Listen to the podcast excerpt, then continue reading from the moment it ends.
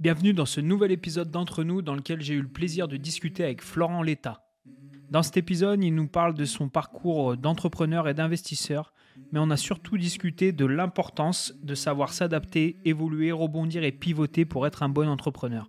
On a eu une discussion super intéressante, alors on va pas perdre de temps et on va commencer tout de suite. Ça restera entre nous.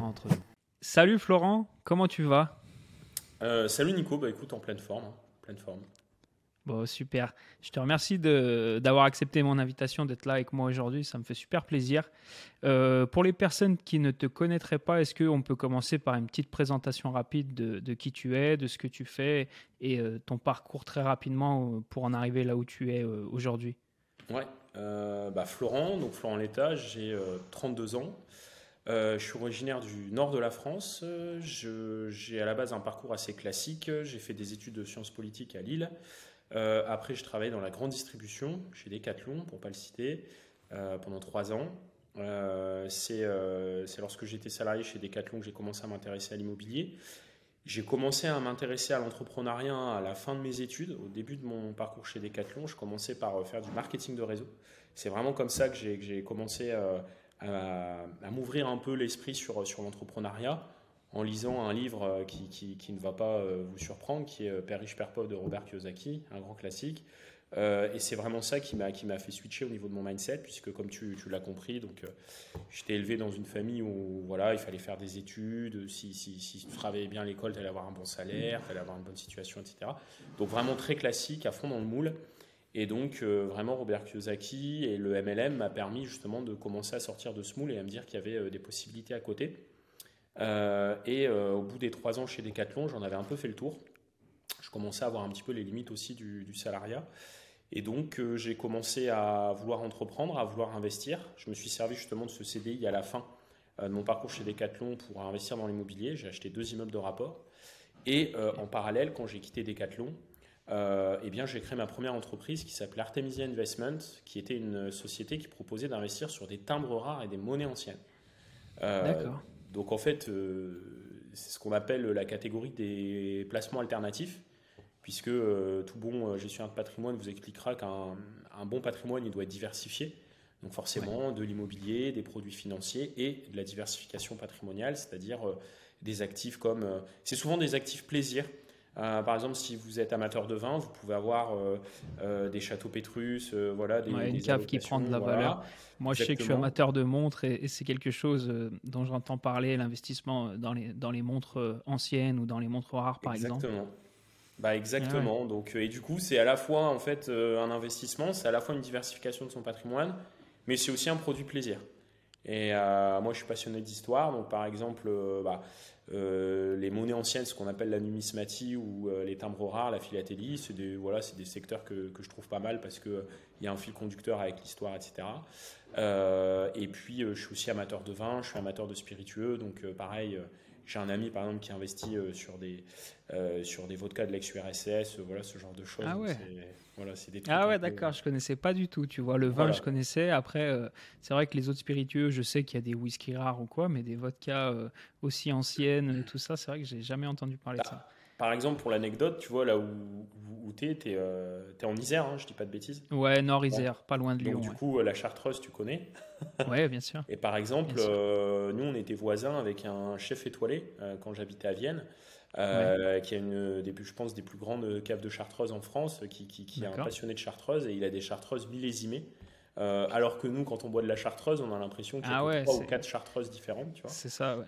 Et en fait, euh, non, il y a une multitude en fait de chartreuses millésimées, etc. Donc euh, voilà, et ça, c'est tous des actifs qui prennent de la valeur.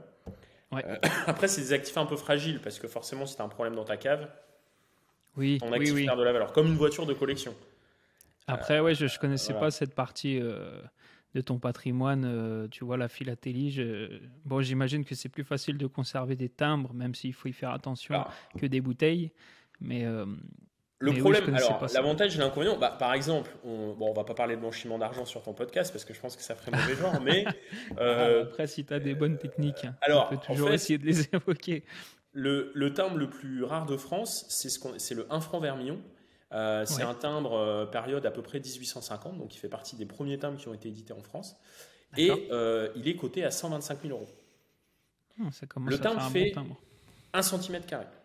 Ouais, c'est ça. Donc 125 000 euros sur 1 cm carré, on est d'accord que euh, euh, tu peux être russe ou tu peux habiter à Dubaï, te balader avec 1 cm carré, un timbre 125 000 euros dans l'avion, personne ne sait ce que c'est, tout le monde s'en tape euh, des timbres. Et en fait, sauf que là, au lieu de te balader avec une mallette euh, 125 000 euros euh, dedans, tu te balades avec 1 cm carré et là, tu as 125 000 euros.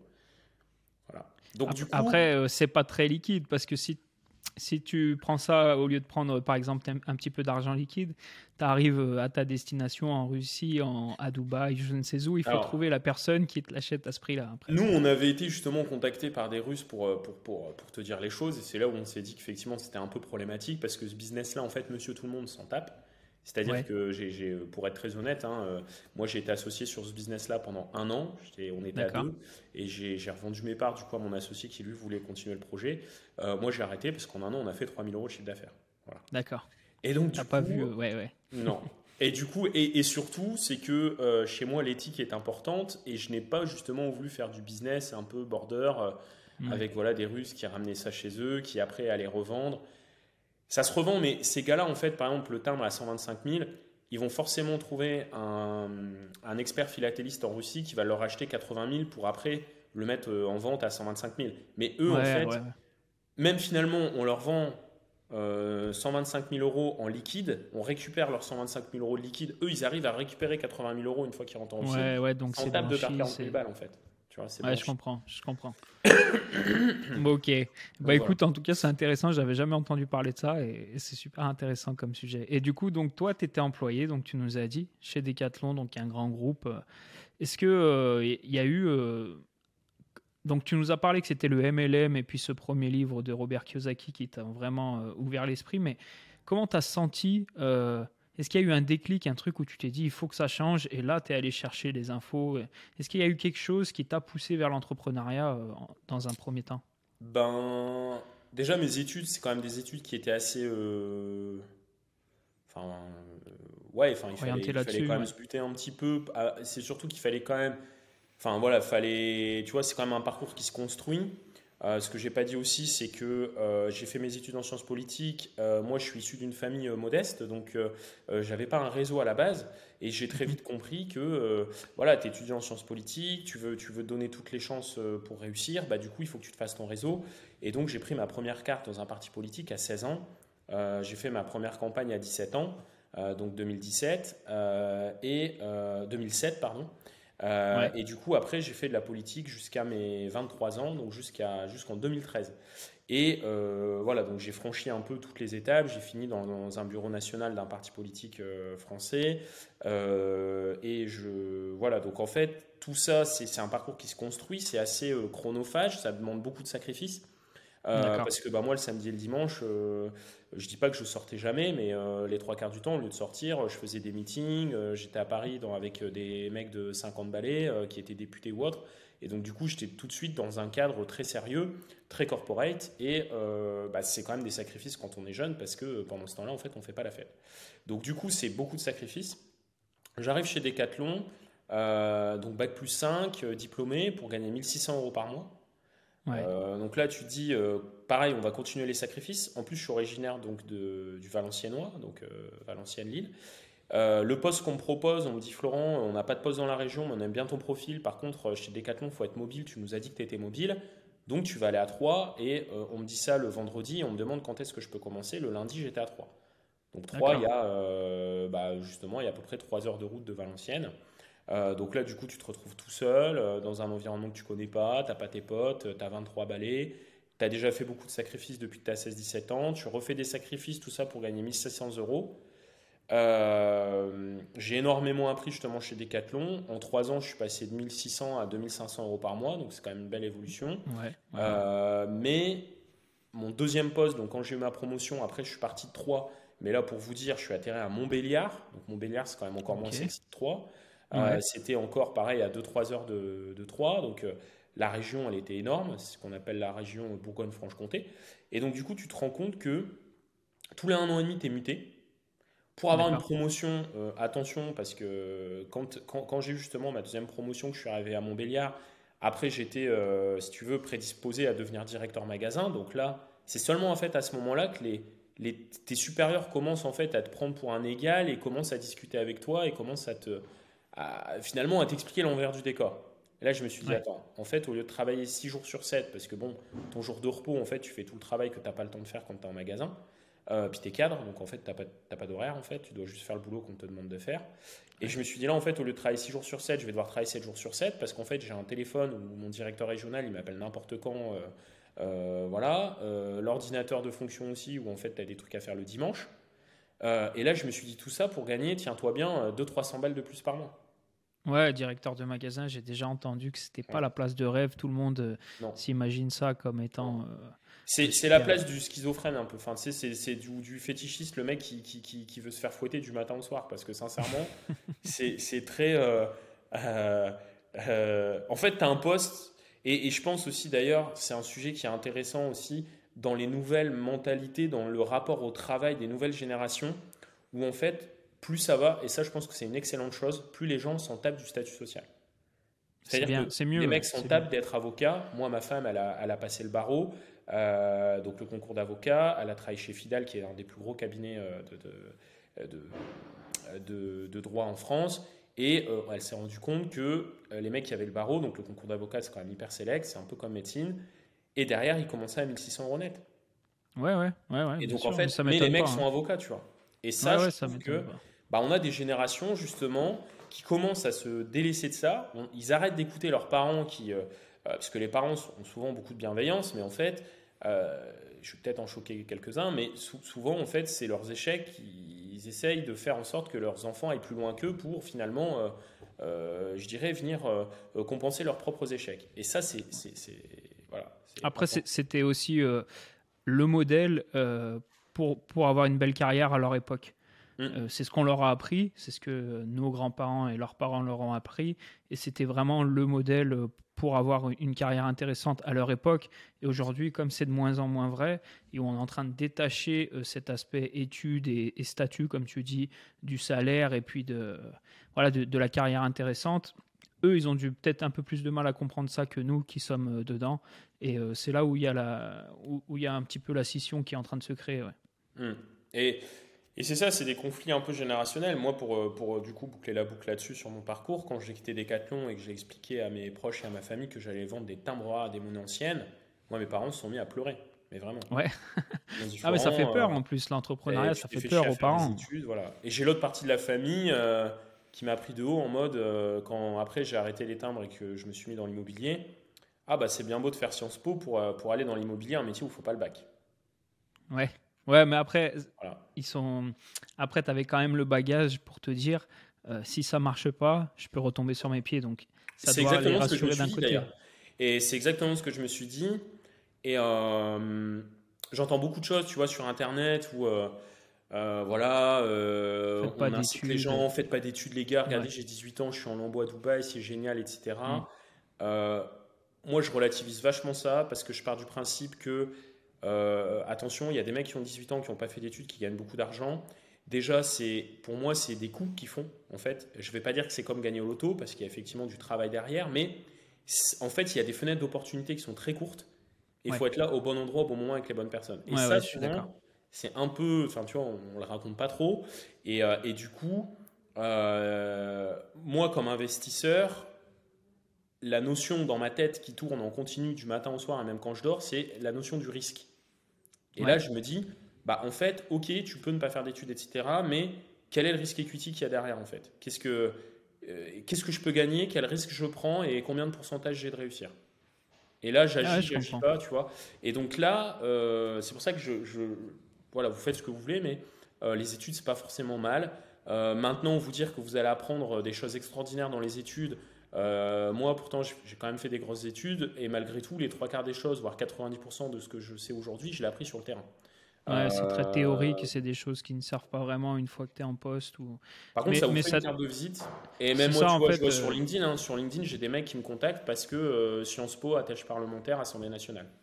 D'accord. Le mec, il est sérieux, bien sûr, bien sûr. Alors et puis quand, euh, quand tu envoies ton CV et que tu es mis en, concurrence avec d'autres, évidemment que la personne qui a la ligne avec le diplôme, a plus de chances d'être prise mm. que la personne qui n'a pas le diplôme. Après, je suis pas sûr que que le, le diplôme fasse le poids par rapport à 5 ou 6 ans d'expérience dans le domaine, mais n'empêche que pour avoir ces 5 ou 6 ans d'expérience, il faut décrocher le premier poste, et c'est là où le diplôme peut être important.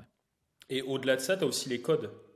C'est-à-dire que quelqu'un qui n'a jamais fait d'études, qui n'a jamais travaillé dans une entreprise, c'est con, mais il connaît pas les codes, il sait pas comment se comporter en fait.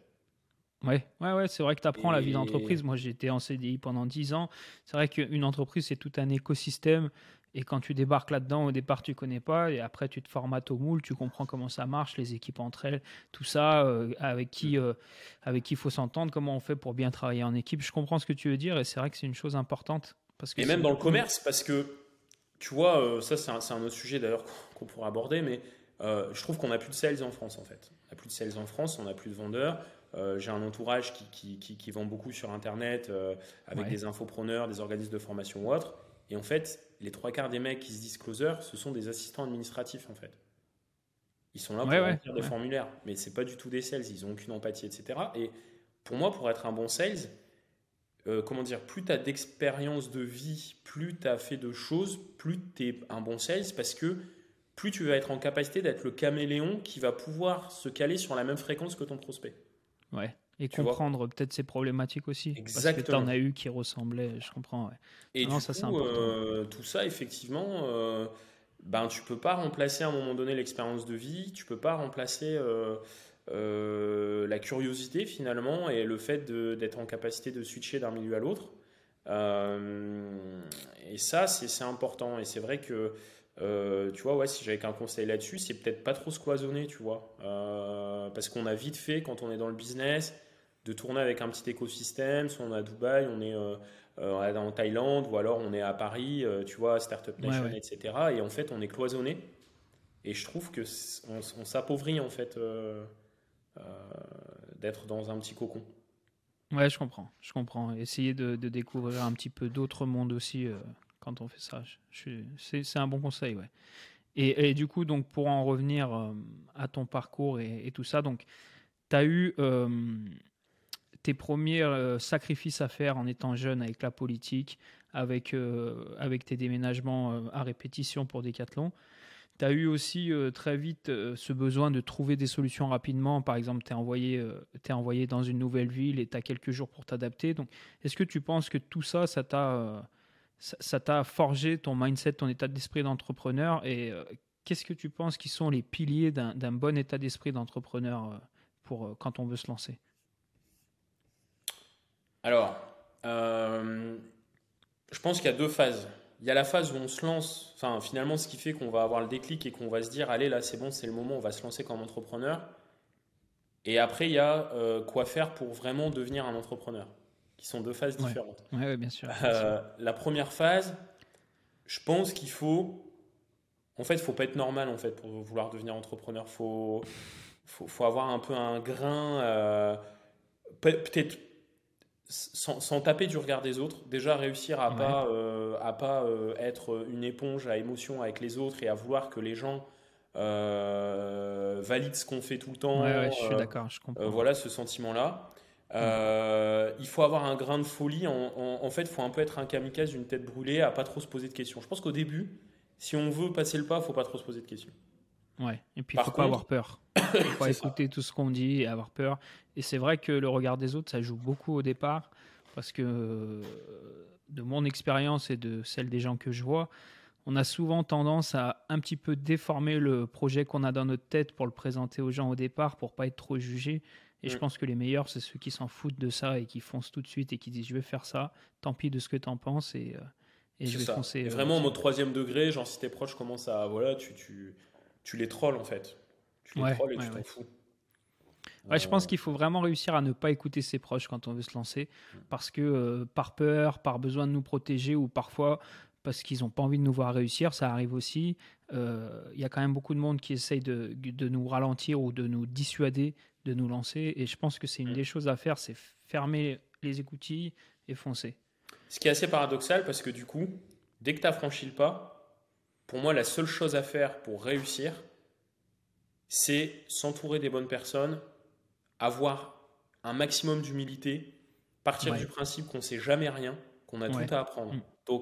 mais c'est assez paradoxal parce que il faut à la fois pas écouter les proches et les mauvaises personnes qui. Ou en tout cas, les gens qui ne l'ont pas fait. En tout cas, les gens qui ne l'ont pas fait. Si tu dans une famille d'entrepreneurs, ouais. Voilà, es dans une famille d'entrepreneurs, et encore, parce que le problème, c'est qu'il y a un truc que tu pourras jamais effacer, c'est la relation euh, familiale. C'est le lien qu'ils ont, et qui est un lien quand même majoritairement de protection. Euh, moi, je vois, bon, je, suis papa, ça va, elle a, même pas encore deux ans, donc j'ai le temps.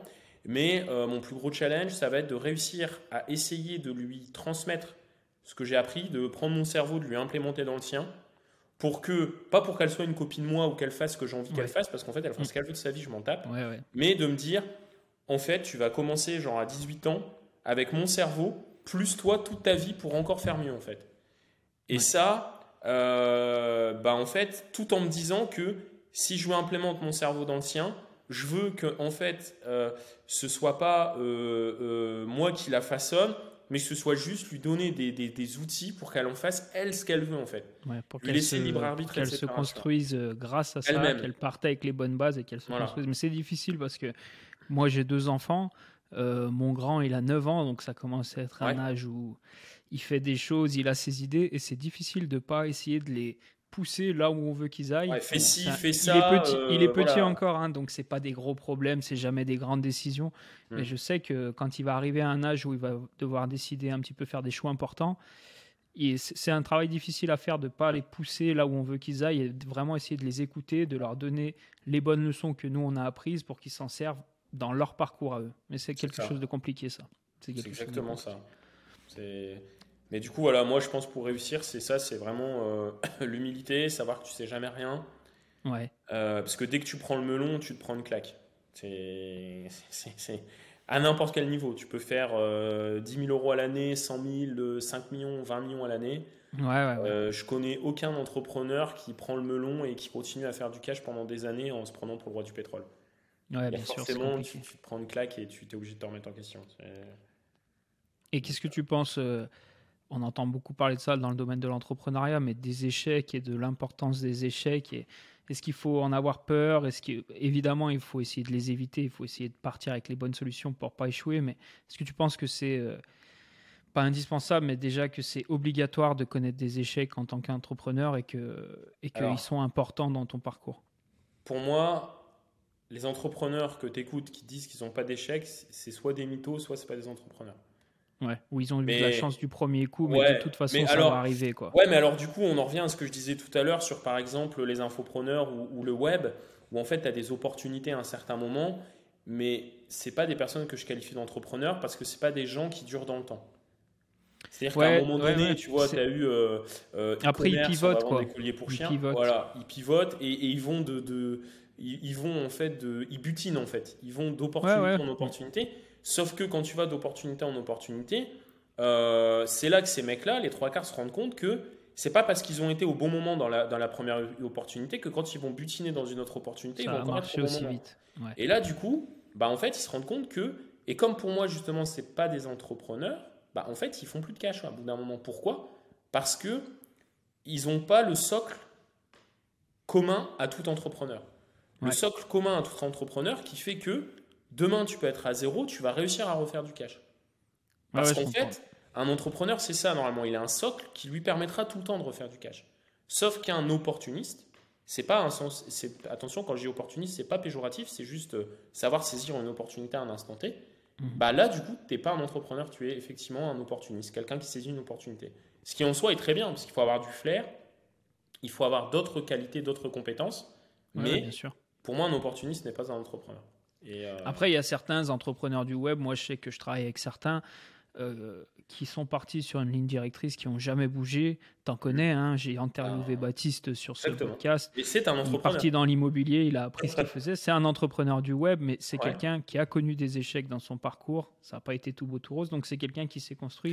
Et il y a des vrais entrepreneurs sur le web, mais c'est pas. Euh, je vois le genre de personnes desquelles tu parles quand Baptiste, tu dis on, on prend le cas de Baptiste. Baptiste n'a pas été un mec qui a saisi une opportunité. Parce que si on prend le cas par exemple de la formation en ligne et de son positionnement, il s'est entre guillemets positionné après la guerre en fait. Tu vois ce que je veux dire? ça, ça, existait déjà, ouais, bien sûr. Et ce qui ne lui empêche pas aujourd'hui d'être un acteur euh, sur le marché français euh, euh, très qualifié? Et, et, ce qui fait que pour moi c'est un entrepreneur, c'est que justement, Il n'a pas été en mode j'ai une opportunité, ouais, il y a un moyen de faire du cash et je vais faire du cash.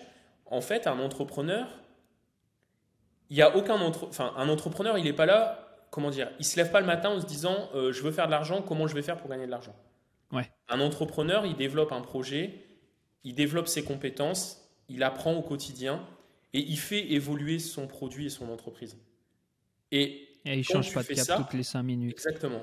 Et quand Évidemment, tu fais ça, le but, c'est c'est de gagner de l'argent au final, mais il reste sur sa ligne et il fonce. Ouais, mais parce qu'avant tout, pour bien connaître Baptiste, euh, c'est qu'avant tout, il voulait créer un produit de qualité. Il était euh, énervé, frustré de voir que des mecs dix fois moins compétents que lui faisaient des formations de merde et gagnaient euh, beaucoup d'argent. Ouais. Et en fait, lui, du coup, ce qu'il voulait à la base, c'est fournir un bon produit pour que les gens arrêtent d'acheter de la merde. Ouais, et du coup, les- que les gens réussissent. et après, qu'est-ce qui se passe? Après, tu gagnes de l'argent. Ouais, ouais. Sauf qu'un opportuniste, lui, effectivement, il veut gagner de l'argent. Et c'est ce qui fait Ouais, que c'est pas un c'est ça. Il se lance pour l'argent et il réfléchit au Mm, mm. projet pour gagner de l'argent. Et après- son idée, c'est de se lancer pour l'argent. Il n'a pas l'idée avant de se lancer. Et après, c'est une histoire de choix de vie. Euh, et tu vois, moi, j'ai j'ai eu effectivement donc, pas mal d'échecs, des remises en question, etc. Mais le truc qui est hyper important et que euh, quand on est dans le côté success story, etc., c'est ce qu'on raconte peu aux gens. Mais l'entrepreneuriat, c'est pas fait pour tout le monde. Et il y a plusieurs manières d'entreprendre. Et chaque manière d'entreprendre n'est pas faite pour tout le monde. Pourquoi? Parce que un entrepreneur doit être aligné avec son produit et avec son entreprise. Ouais.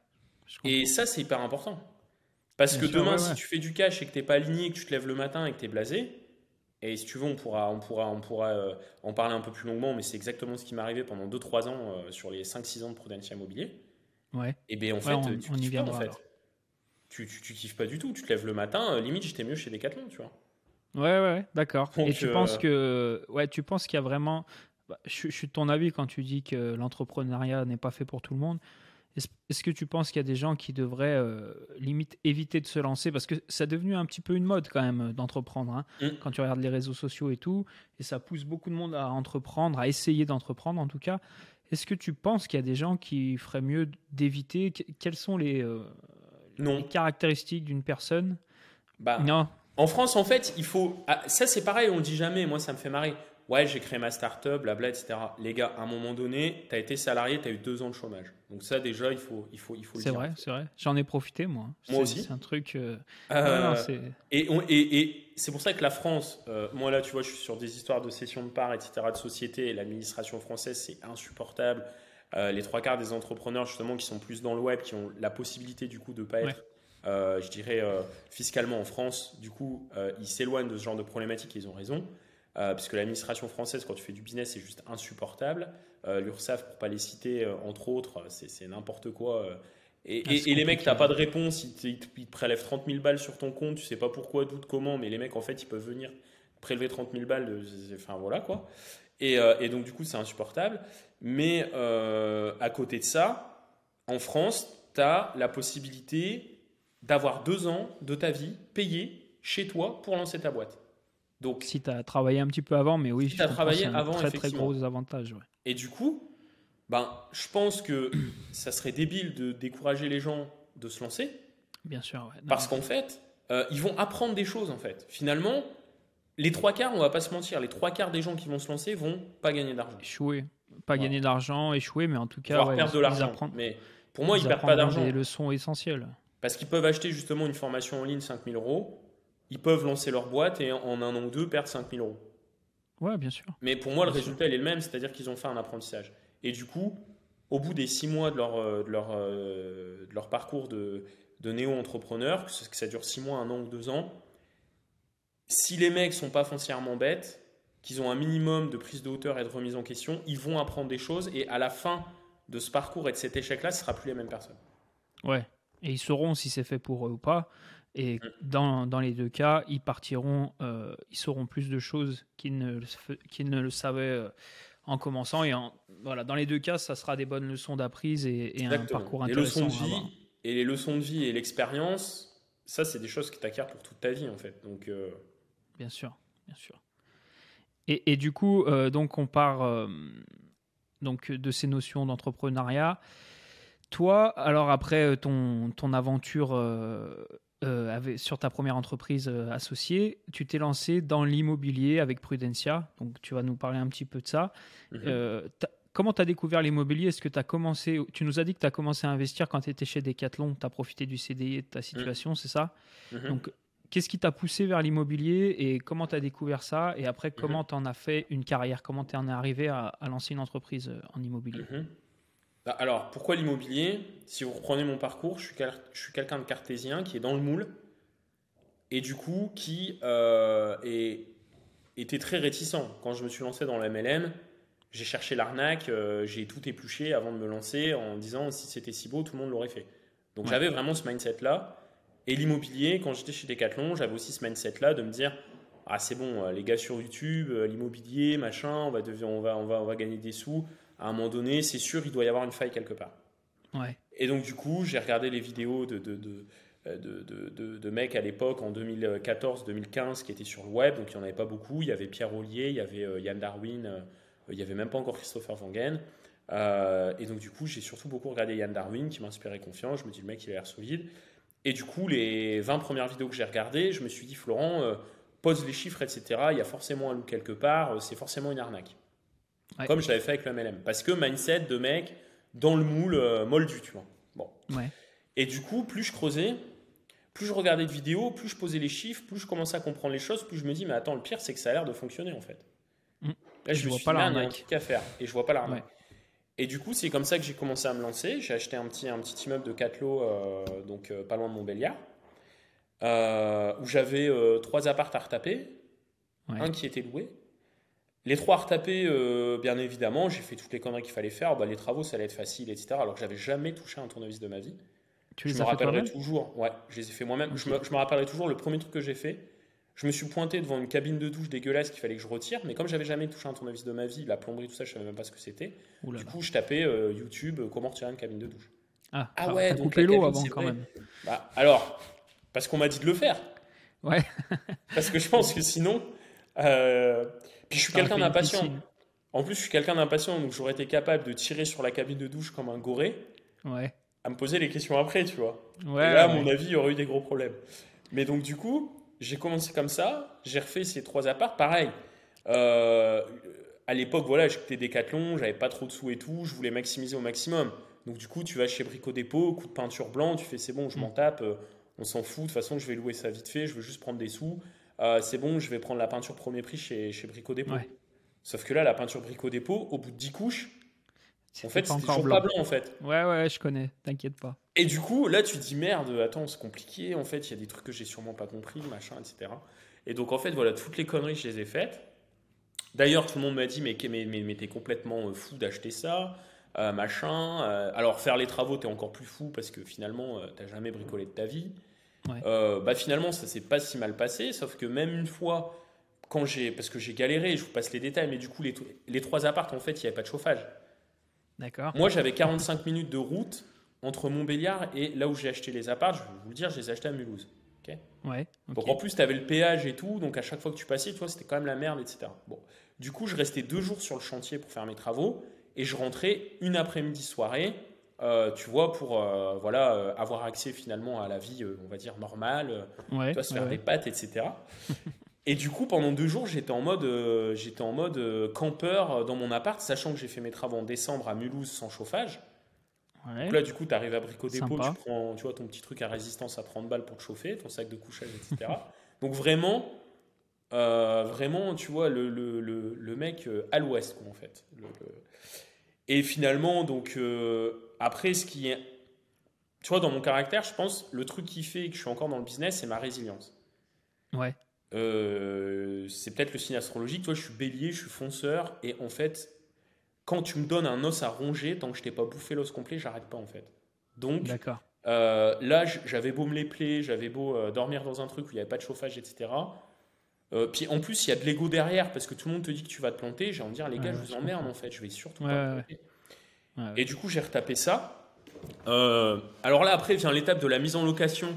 Je mets en location, j'ai pas tant de demandes que ça. Les mecs qui viennent visiter, euh, ils prennent pas mes apparts. Là, je me dis putain, tu vois, je le savais. C'était vraiment pas si simple que ça. C'est sûr, de toute façon, c'était de l'arnaque, tu vois. Mais mes bouses, là, je vais pas les louer, je vais perdre du pognon. Enfin, bref. Je me revois encore en train de regarder ma femme qui était venue me donner un coup de main 3-4 jours. Je lui dis, tu vois, vraiment fait de la merde, faut que j'arrête de croire au Père Noël. Enfin bref, tu vois. la totale. Finalement, ces apparts se louent. Ouais. 6-8 mois après, du coup, j'achète un immeuble avec ma compagne. Euh, et là, euh, donc une meilleure opération que la première, parce que bah, du coup, les conneries que j'ai fait, j'ai, essayé de pas les refaire quand même, c'est mieux. Euh, j'ai refait les travaux, mais cette fois-ci pas tout seul, avec mon beau-père qui est dans le bâtiment depuis. Voilà, qui a 53 balais, qui est dans le bâtiment et tout. Donc lui, là au moins, j'ai fait les travaux avec lui. des super moments, parce que en plus, humainement, bah, tu vois, ça, ça m'a rapproché de lui et tout. Donc des, des, putains de bons moments de vie. Et en plus de ça, j'ai appris énormément de choses techniquement justement ah bah pour, arrêter de faire de la merde en fait euh, quand je fais des travaux quoi. Et là pour le coup super opération. D'ailleurs là tu vois on va le revendre. C'est un immeuble qu'on a acheté 220 000 euros. On va le revendre 280 ou 290. Donc je vais faire. D'accord. Euh, voilà, 220 000 euros avec les travaux compris. Tout compris. Frais de notaire, tout la totale. Ok, bah super, c'est une belle opération. le, premier, tu l'as revendu ou tu l'as gardé à Mulhouse? Le premier, ouais, c'était 4 lots, j'étais à 130 000 euros et j'ai fait 20 000 euros de plus-value nette. Bah, c'est bien. C'est bien pour une opération qui était, comme tu dis, un peu limite, euh, où tu as fait toutes les erreurs. Au moins, tu, tu repars avec une plus-value. Et... Mais, euh, mais c'est vrai que voilà, c'était pas l'opération de l'année, parce qu'en plus, j'avais 4 lots dans un immeuble de 5 lots. Donc en fait, t'es pas ah, en pleine propriété, donc les propriétaires, ça les fait chier parce qu'il y a une copro. Tu vois Donc il y a plein de petits trucs, en fait, à l'époque, moi, je, je voyais pas le problème, en fait. Euh, et là, qu'est-ce qui se passe alors? Au bout du deuxième immeuble, tu connais les Français, tu connais les gens. Le premier, tu vas te planter. Le deuxième, merde, putain, il, il, s'est pas planté, sinon il aurait pas pu en racheter un deuxième. Il y, a, forcément des trucs à apprendre. Tu sais, c'est comme le mec qui, bouffe, euh, et je me mets dans le lot parce que moi j'ai quand même quelques kilos à perdre, mais puis qui, voit le gars qui va à la salle, ouais, non, mais c'est bon, euh, c'est pas si facile, la nana. le mec, il fond, il, prend du muscle en trois mois. Le mec, qu'est-ce qu'il fait? Il va à la Après, tu lui demandes, mais du coup, comment t'as fait voilà.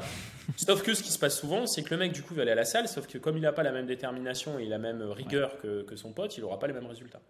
Évidemment. C'est d'ailleurs la résilience dont tu parlais. Ouais, oui, c'est exactement ce qui se passe dans l'entrepreneuriat. Parce que pour moi, c'est pareil, faire de l'IMO, pour moi, il n'y a pas de distinction entre l'investisseur et l'entrepreneur. Un investisseur, un mec qui investit dans l'immobilier est un entrepreneur. Parce qu'en fait, que tu aies une SARL, une SAS ou une SCI euh, pour investir, euh, ou même que tu investisses en nom propre, pour moi, tu as ton business en fait. C'est exactement ce qu'a ce dit Baptiste euh, dans ce podcast. Il a dit euh, l'IMO, c'est de l'entrepreneuriat. Les gens qui, font la distinction entre les deux ont rien compris. C'est pas pour rien que. Bon.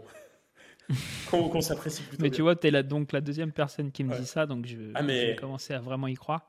Ah non, mais c'est une certitude parce que tu gères de l'humain, tu gères des locataires, tu gères des prestats, tu gères des artisans. Euh, Et puis tu as des chiffres à tenir. Bien sûr. Tu as le banquier au mm. téléphone quand ça va pas. Euh, tu veux réinvestir, donc du coup, euh, tu as de la gestion de trésorerie, etc. Et du coup, les gens ont commencé à s'intéresser à, à, ce que tu faisais en se disant c'est la deuxième fois, ça commence à marcher. Et c'est de là que tu as, eu, as commencé à te dire peut-être qu'il y a quelque chose à faire au niveau euh, entreprise. Ouais, parce que c'est de là aussi que finissait ma première année à 3000 euros de chiffre d'affaires où je me suis dit, bon, c'est bien mignon, mais tu fais pas de thunes sur ton truc avec les timbres, t'arrêtes pas à embêter tout le monde avec ça parce que tu es convaincu de ton produit, mais tout le monde s'en tape. Ouais. À côté, euh, t'investis juste pour te faire de la thune euh, euh, dans l'IMO, c'est pas du tout ton métier. et là, tu as tout le monde qui vient, ouais, Florent, moi aussi, je veux investir, etc. Donc, bon, au début, tu conseilles un premier pote gratuitement, et puis après, tu te dis, bon, les gars, vous êtes mignons. Mais en fait, moi, il me reste plus qu'un an de chômage. c'est exactement ça, en fait. il me reste plus qu'un an de chômage, il va falloir que je fasse un peu de thunes. J'acquiers des compétences. Euh, et du coup, ben, en fait, euh, payez-moi pour ce que je fais. Et, voilà. et j'ai commencé à prendre mes premiers clients comme ça, tout seul. Euh, et voilà comment, comment on est Prudencia Immobilier en 2018. Raconte-nous rapidement, du coup, pour les gens qui ne connaissent pas Prudencia, ce que vous faites chez Prudencia et, comment ça fonctionne. Pareil, hein, Prudencia Immobilier au début, c'est plus du tout ce que c'est aujourd'hui. Ouais. Et ce que c'est aujourd'hui, si tu m'avais fait l'interview il y a un an, c'était pas du tout pareil non plus. Bah, tu vas nous en parler. En fait, c'est ça qui est, euh, encore une fois, c'est les erreurs que tu fais, comment tu pivotes ton business model, et encore une fois, un entrepreneur, pour moi, une des qualités de l'entrepreneur, c'est de s'adapter à son environnement. C'est jamais l'environnement qui va s'adapter à toi. Euh, je prends souvent l'exemple, quand j'étais chez Decathlon, j'avais un mec qui était vendeur cycle. Euh, le mec, avant, il, avait il, était chef d'entreprise, il avait une boîte où il, vendait des paraboles. D'accord. bah, le mec, il a continué à vendre ses paraboles, à s'entêter, mais au bout d'un moment, euh, les paraboles, tout le monde s'en tape et euh, on est Ouais, passé ouais, ouais. effectivement au box. Donc lui, bah, il s'est retrouvé finalement vendeur là chez Decathlon parce qu'il avait des dettes et, et en fait, il s'est mis dans une merde, etc. Et, finalement, aujourd'hui, bah, compliqué pour lui. Mais Ouais. euh, c'est un petit peu comme euh, les entreprises de grande distribution qui ont voulu faire la guerre à Internet. Moi, par exemple, j'ai travaillé avant de travailler chez, chez Decathlon pour financer mes études. Je travaille chez Conforama. Conforama, c'est une boîte qui n'a rien compris. Et d'ailleurs, tu tapes Conforama là aujourd'hui sur Google, tu vois qu'ils ont fermé la moitié des magasins en 2022. Donc il y a la moitié des magasins Conforama France qui ont fermé. Pourquoi? Parce que les types, ils ont fait la guerre Internet. Bah, en fait, la guerre, elle était perdue d'avance. Ouais, Donc ouais, là, c'est pareil. Dans l'immobilier, l'immobilier, c'est un secteur mouvant. Euh, L'investissement immobilier est mon activité donc sur Prudencia, c'est-à-dire que ce que je sais faire moi, c'est-à-dire investir dans l'immobilier de manière rentable, je, je mets mes compétences à disposition de clients pour qu'ils fassent la même chose, ce qu'on appelle de l'investissement clé en main. L'investissement clé en main en 2018, j'étais un des premiers à le faire en France. Ok? il y avait Michael Zonta avec investissement locatif qui le faisait bien avant moi en 2013-2014. Ils étaient tout seuls.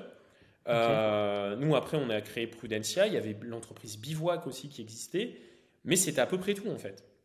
Et en 2023, euh, il y a 500 000 euh, entreprises d'investissement clé en main en France. C'est vrai? Ah, des chasseurs immobiliers, des machins, il y en a partout, tu vois. Ouais, Et ouais. donc, du coup, euh, l'environnement a évolué. Et en plus de cet environnement, c'est-à-dire dans ton environnement, tu as la concurrence, mais tu as aussi d'autres paramètres, tu as d'autres facteurs. Parce que pour investir dans l'immobilier, il faut plusieurs choses. Euh, les travaux, tu n'es pas obligé d'en faire, mais souvent, c'est quand même une thématique qui revient. Tu as la thématique, c'est de- important. c'est important. Après, tu as la thématique de la fiscalité. La fiscalité, elle évolue tout le temps, il y a toujours des nouvelles lois, donc il faut s'adapter à la fiscalité. Il y a aussi euh, les banques. Le volet bancaire, ouais, c'est important. Ah, mais C'est 2018, hyper moi, jusqu'à 2021, c'était la fête. hein. Je faisais investir Ouais, des étudiants en médecine. Je leur faisais acheter des immeubles de rapport à 200, 250 000 euros alors qu'ils étaient en cinquième année de médecine. Ouais, ouais, d'accord. Aujourd'hui, couple qui gagne euh, tous les deux 2500 euros par mois, qui a un prêt sur CRP, j'arrive même pas à lui lever 150 ou 200 000 euros. Ah, ouais, ouais. Donc, ouais, il, va Donc, falloir- il euh, faut s'adapter au marché, il faut s'adapter euh, au, au marché des banques et au marché du coup ben, immobilier qui, qui, comment, qui s'adapte au marché des banques parce que de toute façon, quand, quand les banques prêtent à tout va, les prix s'envolent et, et là, on va voir une petite chute, des, une petite baisse des prix certainement parce qu'on a plus de mal à acheter. Donc, euh, moins de concurrence sur les biens, donc les prix qui tombent. Mm. Et toi, en tant qu'entrepreneur sur ce domaine-là, il faut que tu saches t'ada- t'adapter à ça et proposer des solutions qui sont toujours euh, efficaces euh, Mm. en fonction du marché actuel. Quoi. Pour moi, tu as deux adaptations. Quand tu as une entreprise, tu as deux adaptations. Tu as une adaptation à ton environnement, à ton marché, et tu as une adaptation par rapport à ta croissance. Ok. Parce que du coup, le business model n'est plus le même.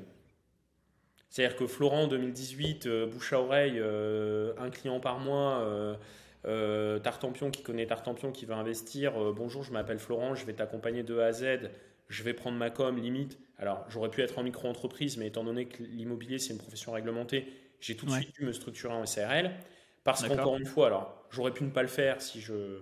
J'aurais pu vendre du coaching ou autre, mais étant donné qu'encore une fois, j'ai mon côté un peu terre à terre et, et dans le moule, bah moi, pour moi, tu fais de l'immobilier, tu dois avoir une carte T, tu dois être agent immobilier, tu dois avoir ta structure, machin, etc.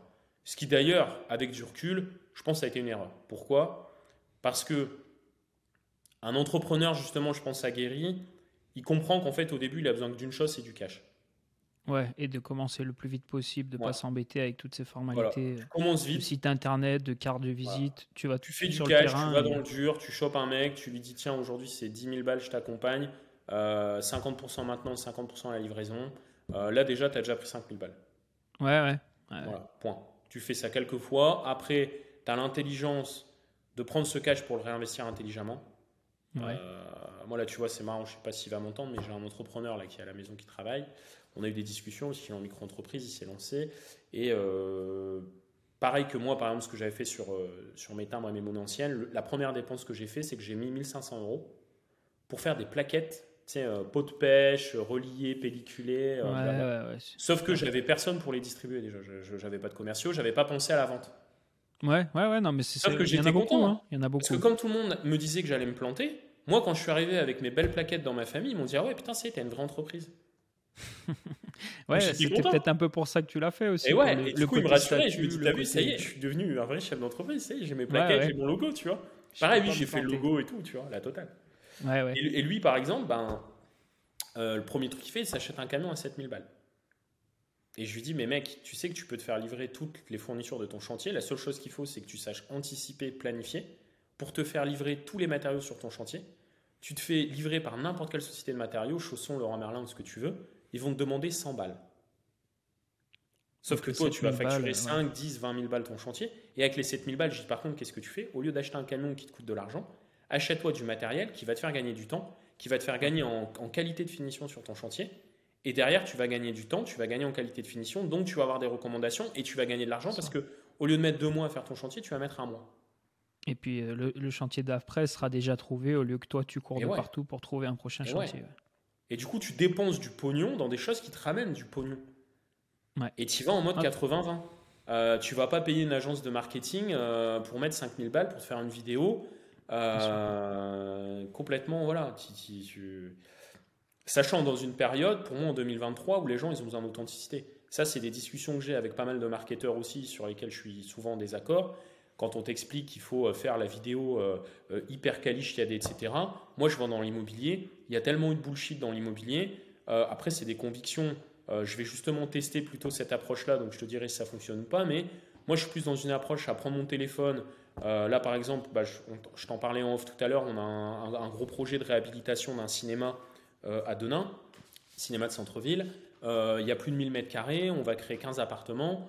Euh, bah en fait, je suis quasi sûr que si je fais des pubs ou même que je communique sur les réseaux, on voit ma tronche sur un chantier où je suis avec des mecs qui ont la tête sur les épaules et qu'on explique comment on crée 15 appartes, bah en fait, je vais forcément récupérer plus de clients en faisant ça qu'en ramenant euh, je sais pas qui machin qui va me faire une vidéo avec des paillettes. parce que les gens, en fait, je trouve que le marché, il, a, il est. On a beau dire euh, les trois quarts des marketeurs, je trouve, pensent que les gens sont bêtes, tu sais, puis qu'en fait, c'est juste des vaches à lait. Sauf qu'au bout d'un moment, les gens, l'être humain, la, meilleure faculté de l'être humain, c'est quoi? C'est l'adaptation. Bien sûr. Non, mais les en gens fait, il apprend, il hein. s'adapte. Bien sûr, bien sûr. Et tu quand, vois, euh, quand il y a y un petit peu anguille sous roche ou quand on fait des choses un peu faciles qui plaisent à tout le monde et que les gens commencent à se rendre compte que finalement c'est beaucoup de vent, euh, on peut pas faire ça euh, à répétition, ça marche plus. Comme tu dis, les gens sont pas bêtes, les gens comprennent. Et euh, ta démarche de l'authentique, surtout aujourd'hui avec les vidéos courtes TikTok, avec le contenu comme ça, le contenu smartphone, tu es en plein dedans.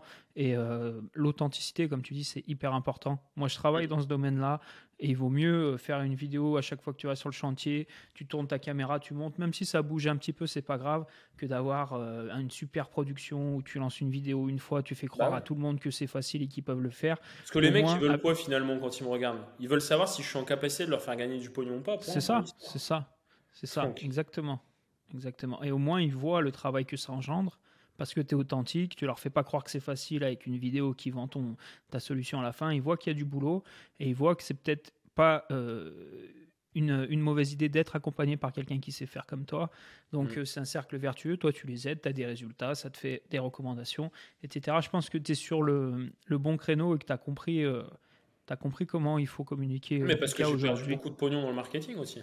Tu as fait des erreurs aussi, j'imagine. Ouais. je, connais un petit peu ton parcours. Des vidéos à 2-3 000 balles euh, que je trouve euh, pas pertinentes, j'en ai payé quelques-unes. Hein. Ouais, ouais, non, mais oui. Bah, au moins, tu as compris. Euh, au moins, tu as compris. Exactement. Hein. Et tu as su, comme on disait, pivoter, t'adapter, et, et, ça revient à ce qu'on disait. Ouais. Et du coup, aujourd'hui, avec Prudentia, donc, tu aides des gens qui veulent investir, qui veulent faire des investissements locatifs. Mm et euh, tu les aides à trouver, euh, bah, à faire du clé en main. Tu trouves le projet qui sera rentable. Tu, c'est toi qui négocies avec la banque ou pas? Comment ça fonctionne? J'ai eu beaucoup d'étapes. Euh, j'ai eu beaucoup d'étapes. donc première étape, j'étais tout seul. Deuxième étape, j'ai recruté deux trois commerciaux indépendants qui étaient finalement des amis en fait. après, on est passé, on a une stratégie de recrutement. Pareil, j'ai payé beaucoup de pubs, etc. pour recruter des indépendants. Donc là, on est monté à 40 indépendants. France.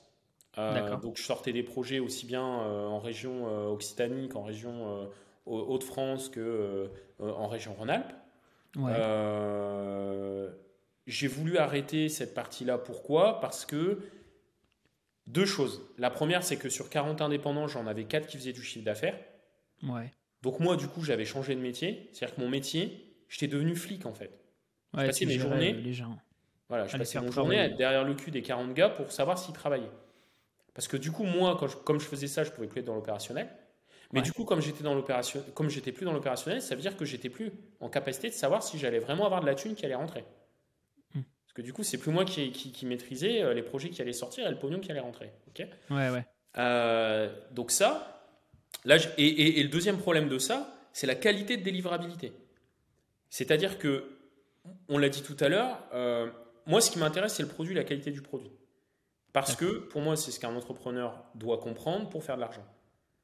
Si dans ma tête, c'est je veux faire un million par an, je ferai jamais un million par an. Par contre, si dans ma tête, je me dis je veux avoir un bon produit, je ferai peut-être 2 ou 3 millions par an. Parce que la question ne s'est pas posée. Et donc, du coup, euh, là, j'ai vu qu'en fait, euh, bah, quand tu as des indépendants, que tu travailles avec des gens, tu as un plan de rémunération. Les gens, qu'est-ce qu'ils font? Surtout des commerciaux. Euh, les commerciaux, qu'est-ce qu'ils font? Ils répondent à ce que tu leur demandes pour gagner de la thune. Parce que eux, pour le coup, la seule chose qu'ils veulent, c'est gagner de la thune. Et du Bien sûr, c'est pas leur entreprise, c'est pas pareil. Donc à la fin, qu'est-ce qui se passait? Euh, Pour me sortir un dossier, quand je leur demandais X de rentabilité, bah, pour me sortir X de rentabilité, ils se mettaient en cheville avec un, un, artisan un petit peu véreux qui, du coup, va leur faire un espèce de faux devis en disant qu'il y en a pour 30 000 de travaux, alors qu'en fait, il y en a pour 80 000. Moi, je reçois le devis à 30 000 euros, je me dis c'est bien, on est dans la renta, c'est cool et tout, les chiffres sont bons. Et après, une fois que le projet est délivré, tu as le client qui t'appelle pour dire non, mais là, je comprends pas, parce que j'ai roulé le monsieur, il m'a dit que finalement, c'était plus 30 000, c'était 60 000 euros de travaux. Pour l'image de l'entreprise, c'est dur, ça. Bah voilà, en fait. Et donc, ça, j'ai vécu ça. Là, je me suis dit maintenant, euh, du coup, tu vas durcir les choses, tu vas salarier les gens. Alors là, deuxième grosse douille. qui m'a coûté, pour l'anecdote, 200 000 euros en 2022. Voilà, comme ça, c'est dit, c'est fait. Voilà. Donc là, euh, où du coup, j'étais à la limite du dépôt de bilan, parce que 200 000 balles, euh, c'est quand même. Euh, et 200 000 balles de BE. Parce que pareil, sur Internet, on est toujours en train de nous parler de chiffre d'affaires. Euh, moi, les 200 000 balles, quand je dois les sortir, c'est de l'EBE. C'est-à-dire que c'est de l'argent liquide où j'ai payé tous les impôts, etc. Bien sûr. et donc, du coup, là, j'ai pris effectivement des salariés. en plus, vous faites le calcul, on est à peu près 2020-2021 en pleine période Covid, en remote. Moi, étant donné qu'on m'avait convaincu, bah, avec l'entourage un peu euh, infoprenarial, etc., qu'en fait, il fallait arrêter avec les bureaux, que le remote c'était génial et que tout le monde pouvait travailler de chez soi, bien évidemment, moi je leur ai vendu culture d'entreprise, les gars, ouais, on va faire des millions, euh, super plan de rémunération, vous allez travailler de chez vous, ça va être génial. Sauf que ça, tu peux le faire qu'avec des A-players. Tu peux le faire qu'avec des mecs bien sûr. qui sont ultra euh, calibrés, qui savent s'organiser, etc. Sauf qu'aujourd'hui, pour moi, 80% des gens ne savent pas travailler de chez eux. Parce que ce sont des C'est compliqué, hein C'est compliqué. moi, je suis indépendant, tu vois, là, aujourd'hui, je suis chez moi. Euh, bon, j'ai une famille, euh, tout ce que tu veux. Je, loue un bureau parce que là, je suis chez moi pour enregistrer parce que c'est plus joli. Mon bureau est pas très joli, mais si je travaille tous les jours à la maison, le, boulot, il n'est pas fait comme quand je vais au bureau. Et ah, pourtant, mais toi, je suis indépendant, je suis tout seul. Comment t'organiser pour être productif et, et, les gens qui sont salarié. Si euh, j'avais été salarié euh, au moment du Covid, quand euh, dans mon, ancienne entreprise, tout le monde est parti en télétravail, j'aurais rien fait. la plupart des gens n'ont quasiment rien fait chez eux. Donc c'est vrai que ça demande une certaine personnalité, un certain type de personnalité, une certaine rigueur pour être capable de, de le faire. C'est ça. Et donc là, ben en fait, euh, pareil, tu te rassures, tu es content, là, tu as des salariés, pareil. De nouveau, j'avais une vraie entreprise encore, tu vois. Genre, là, ouais, ouais, ouais. Et là, en fait, tu te rends compte que, ben, je te la fais courte, ce que les équipes en deux ans ont sorti en deux ans, je l'ai sorti, aujourd'hui, on n'est plus qu'à deux vraiment sur le terrain. Moi, je m'occupe 100% des clients, j'ai mon collègue qui s'occupe euh, de la chasse et de la partie travaux. Moi, je suis pas mal avec lui encore sur le terrain et je kiffe et j'adore en fait. Euh, tu vois, moi, j'adore ce côté réseau local. Voilà, là, tu vois, tu, tu, vas faire un devis avec des travaux, les artisans sont cool, tu vas boire un café ou une bière après avec eux. Pareil avec les agents IMO, enfin, j'adore ça en fait. et là, en moins de six mois, on a fait autant de chiffre d'affaires que les huit salariés en deux ans. À deux, euh, autour de Valenciennes, euh, pas, à, une heure de Valenciennes, on s'en met un C'est ça, ouais, c'est ça. Parce que on a, on a, voilà, on, on, s'emmerde pas en fait. Et... Parce que vous êtes investi, vous connaissez le boulot, vous le faites avec plaisir, ça n'a rien à voir. Euh. C'est ça. Et puis t'as pas, évidemment, t'as pas euh, toutes les charges euh, qui, qui tombent sur l'entreprise. J'avais 40 000 euros de par mois quand même, un salarié. C'est énorme, c'est énorme. Il faut rentrer des projets hein, pour que ça. Et du coup, après, c'est soit tu bouffes ta boulette, soit tu deviens malhonnête. Ouais. Parce que j'aurais pu être malhonnête à vendre du rêve aux gens, alors prendre des acomptes ou je sais pas quoi, juste entre guillemets pour payer les dettes et pour payer les 40 000 euros par mois, mettre la clé sous la porte et dire les gars, je vous ai bien eu, euh, je Ouais, ouais, jamais ouais. délivré, et de toute façon, euh, c'est tout, la boîte elle ferme et on n'en parle plus. Et, et là, du coup, ben, en fait, euh, on, on repart comme ça. Je suis hyper épanoui. Je suis hyper épanoui parce qu'en fait, j'avais même pas conscientisé que moi, ce que j'aimais, en fait, c'était au contact des gens sur le terrain. Ouais. Et que faire le flic avec des gens qui bossent pas, c'est insupportable. Euh, tu vois, je, pense qu'on va redéployer 2023, en fait, c'est pas compliqué. Les 200 000 balles qu'on a perdues en, en 2022, on va se refaire une trésor, on va se remettre bien, on va se remettre à flot, machin, etc. Et 2024, il est possible que je redéveloppe Prudencia, mais si je redéveloppe Prudencia, déjà, là, je te dis, on arrive déjà à sortir entre 3 à 5 projets par mois uniquement à une heure de Valenciennes. Donc il y a de la coup- demande, ça, ça n'a pas changé. Et tu fais le calcul, on a à peu près à 14 000 euros de commission moyenne, donc du coup, ça fait quand même rentrer pas mal de sous. Euh, mais du coup, moi, je me dis en fait, juste déjà, si je suis la référence sur les Hauts-de-France, ça me permet quoi? Ça me permet de redévelopper des petites boîtes par silo. Tu sais, par exemple, après, je peux ouvrir euh, un petit truc à Béthune dans le 62 ou à Arras ou je sais Ouais, pas. où. ouais, bien sûr. Et au moins, l'avantage, c'est que moi, je peux me déplacer. C'est-à-dire que par exemple, si j'ouvre une agence comme ça, je sais que pendant 6 mois, je suis 3 jours sur 5 dans l'agence avec les gars pour les former, pour les recruter, etc. Ouais, ouais, pour leur montrer comment ça fonctionne réellement. Exactement, les être accompagner, avec ouais. eux sur le terrain, les accompagner, etc. Et tu vois, ce, ce genre de redéploiement, etc. Mais si je m'étais pas pris les douilles que je me suis pris avant, etc., bah en fait, ça, je pouvais pas le savoir, tu vois. Ouais. Et puis ça, ça s'apprend pas, à part, comme on l'a dit, par les échecs, par les mauvais choix, euh, ce genre de choses, c'est difficile. À part être tombé sur un mentor euh, qui aurait fait tout ce chemin avant toi et qui t'aurait qui t'aurait fait gagner ce temps-là, mais comme tu dis, c'était un modèle qui n'existait pas vraiment quand toi tu t'es lancé. Ça existait, mais qui n'était pas hyper euh, répandu. Donc euh, c'est par les Ouais, échecs puis, que, que tu pivotes, tu t'adaptes. Tu vois, je suis en capacité d'apprendre, mais il y a des moments où l'entrepreneur, déjà quand tu es entrepreneur, euh, moi ça me fait marrer parce que les trois quarts des entrepreneurs ils disent ouais, euh, euh, apprentissage, euh, machin, sur knowledge, machin, humilité, blabla, etc. Comme je le disais tout à l'heure, pour moi, un des éléments les plus importants pour réussir, c'est l'humilité pour l'entrepreneur. Mais faut pas oublier qu'à la base, si on entreprend, c'est qu'on se pense assez bon Ouais, ouais. pour entreprendre. Et Bien donc, sûr, on a un minimum d'ego. en fort, fait. ouais. Ouais, ouais, c'est- Voilà. c'est c'est évident. Et ça, il faut pas le nier en fait. Mais il faut l'apprivoiser, il faut, il faut l'accepter pour arriver à, à, à faire le, le juste milieu, à trouver le juste milieu entre notre part d'ego et notre part d'humilité pour la remise en question et pour éviter les échecs. Mais je te dis ça parce que moi, à un moment donné, c'est pareil. Quand je voyais tous les mecs, euh, par, je sais pas moi, directeur d'agence, La Forêt, Hockey ou je sais pas quoi, je les prenais trop de haut. Je me dis, mais mec, vous, vous Ouais. avez rien compris en fait. Moi, je suis sur le web, nous, on est dans le futur en fait. Ouais, ouais, Alors qu'en fait, j'étais pas du tout dans le futur et qu'en fait, une entreprise, ça reste une entreprise. Les patterns, les choses à savoir et à apprendre restent les mêmes. Et en fait, je me suis pris les douilles comme tous les gars qui n'ont pas écouté, qui sont pris les douilles. Bien sûr. Mais, coup- l'ego, c'est important en tant que. il faut, il faut, t'es obligé de toute façon, sinon, comme tu dis, tu te lances pas. Si t'as pas une part d'ego importante ou si voilà, tu penses pas que tu, que tu puisses y arriver. Par contre, c'est Mm. vrai qu'il faut réussir. Et moi, je suis, je suis comme toi. hein, il faut réussir à reconnaître quand, euh, à certains moments, euh, c'est notre ego qui parle plutôt que, que notre. euh, vraiment notre conscience est, est vraiment euh, la bonne part de nous, Ré- réussir à reconnaître cet ego et réussir à, à le, à l'apprivoiser, à le faire baisser dans les moments où il, il faut être capable de se dire tais-toi et il a des choses à t'apprendre, arrête de penser que tu sais tout. Il faut réussir à, à savoir, il faut savoir réussir à faire ce travail-là, pardon. Et c'est quelque chose de compliqué hein, de gérer moi, tu l'ego vois, quand on est entrepreneur. Ça et les a priori qu'on peut avoir, parce que moi, du coup, j'ai des a priori pas mal, effectivement, sur le monde du web ou sur les gars qui sont sur Instagram dans l'immobilier. Ouais. Là, euh, si- s'il écoute ce podcast, ça va le faire marrer, mais euh, j'ai rencontré un marchand bien sur Valenciennes, il doit avoir euh, 25 ans. Ouais. l'Instagram, et je lui ai dit d'ailleurs, première fois que je le vois et tout, euh, on a super fité, etc. Mais euh, je lui dis, mec, franchement, j'ai vu ton Instagram, euh, les photos à côté euh, de la plage, etc. Là, euh, franchement, je te jure, ça m'a pas donné envie de venir te voir, en fait. Et par Ouais. contre, il y a une personne tierce qui, nous- qui nous connaissait tous les deux et qui m'a dit, Florent, faut vraiment que tu le rencontres, euh, franchement, il est solide, etc. Et là, du coup, ouais, je vais voir son Insta. Et je me dis, putain, il me donne pas envie de le rencontrer, mais si un tel me dit d'aller le voir, je vais quand même aller lui parler et on va aller faire un déj et on verra bien. Et au déj, on a super matché. Au bout d'un quart d'heure, on se parlait comme si on se connaissait depuis 10 ans.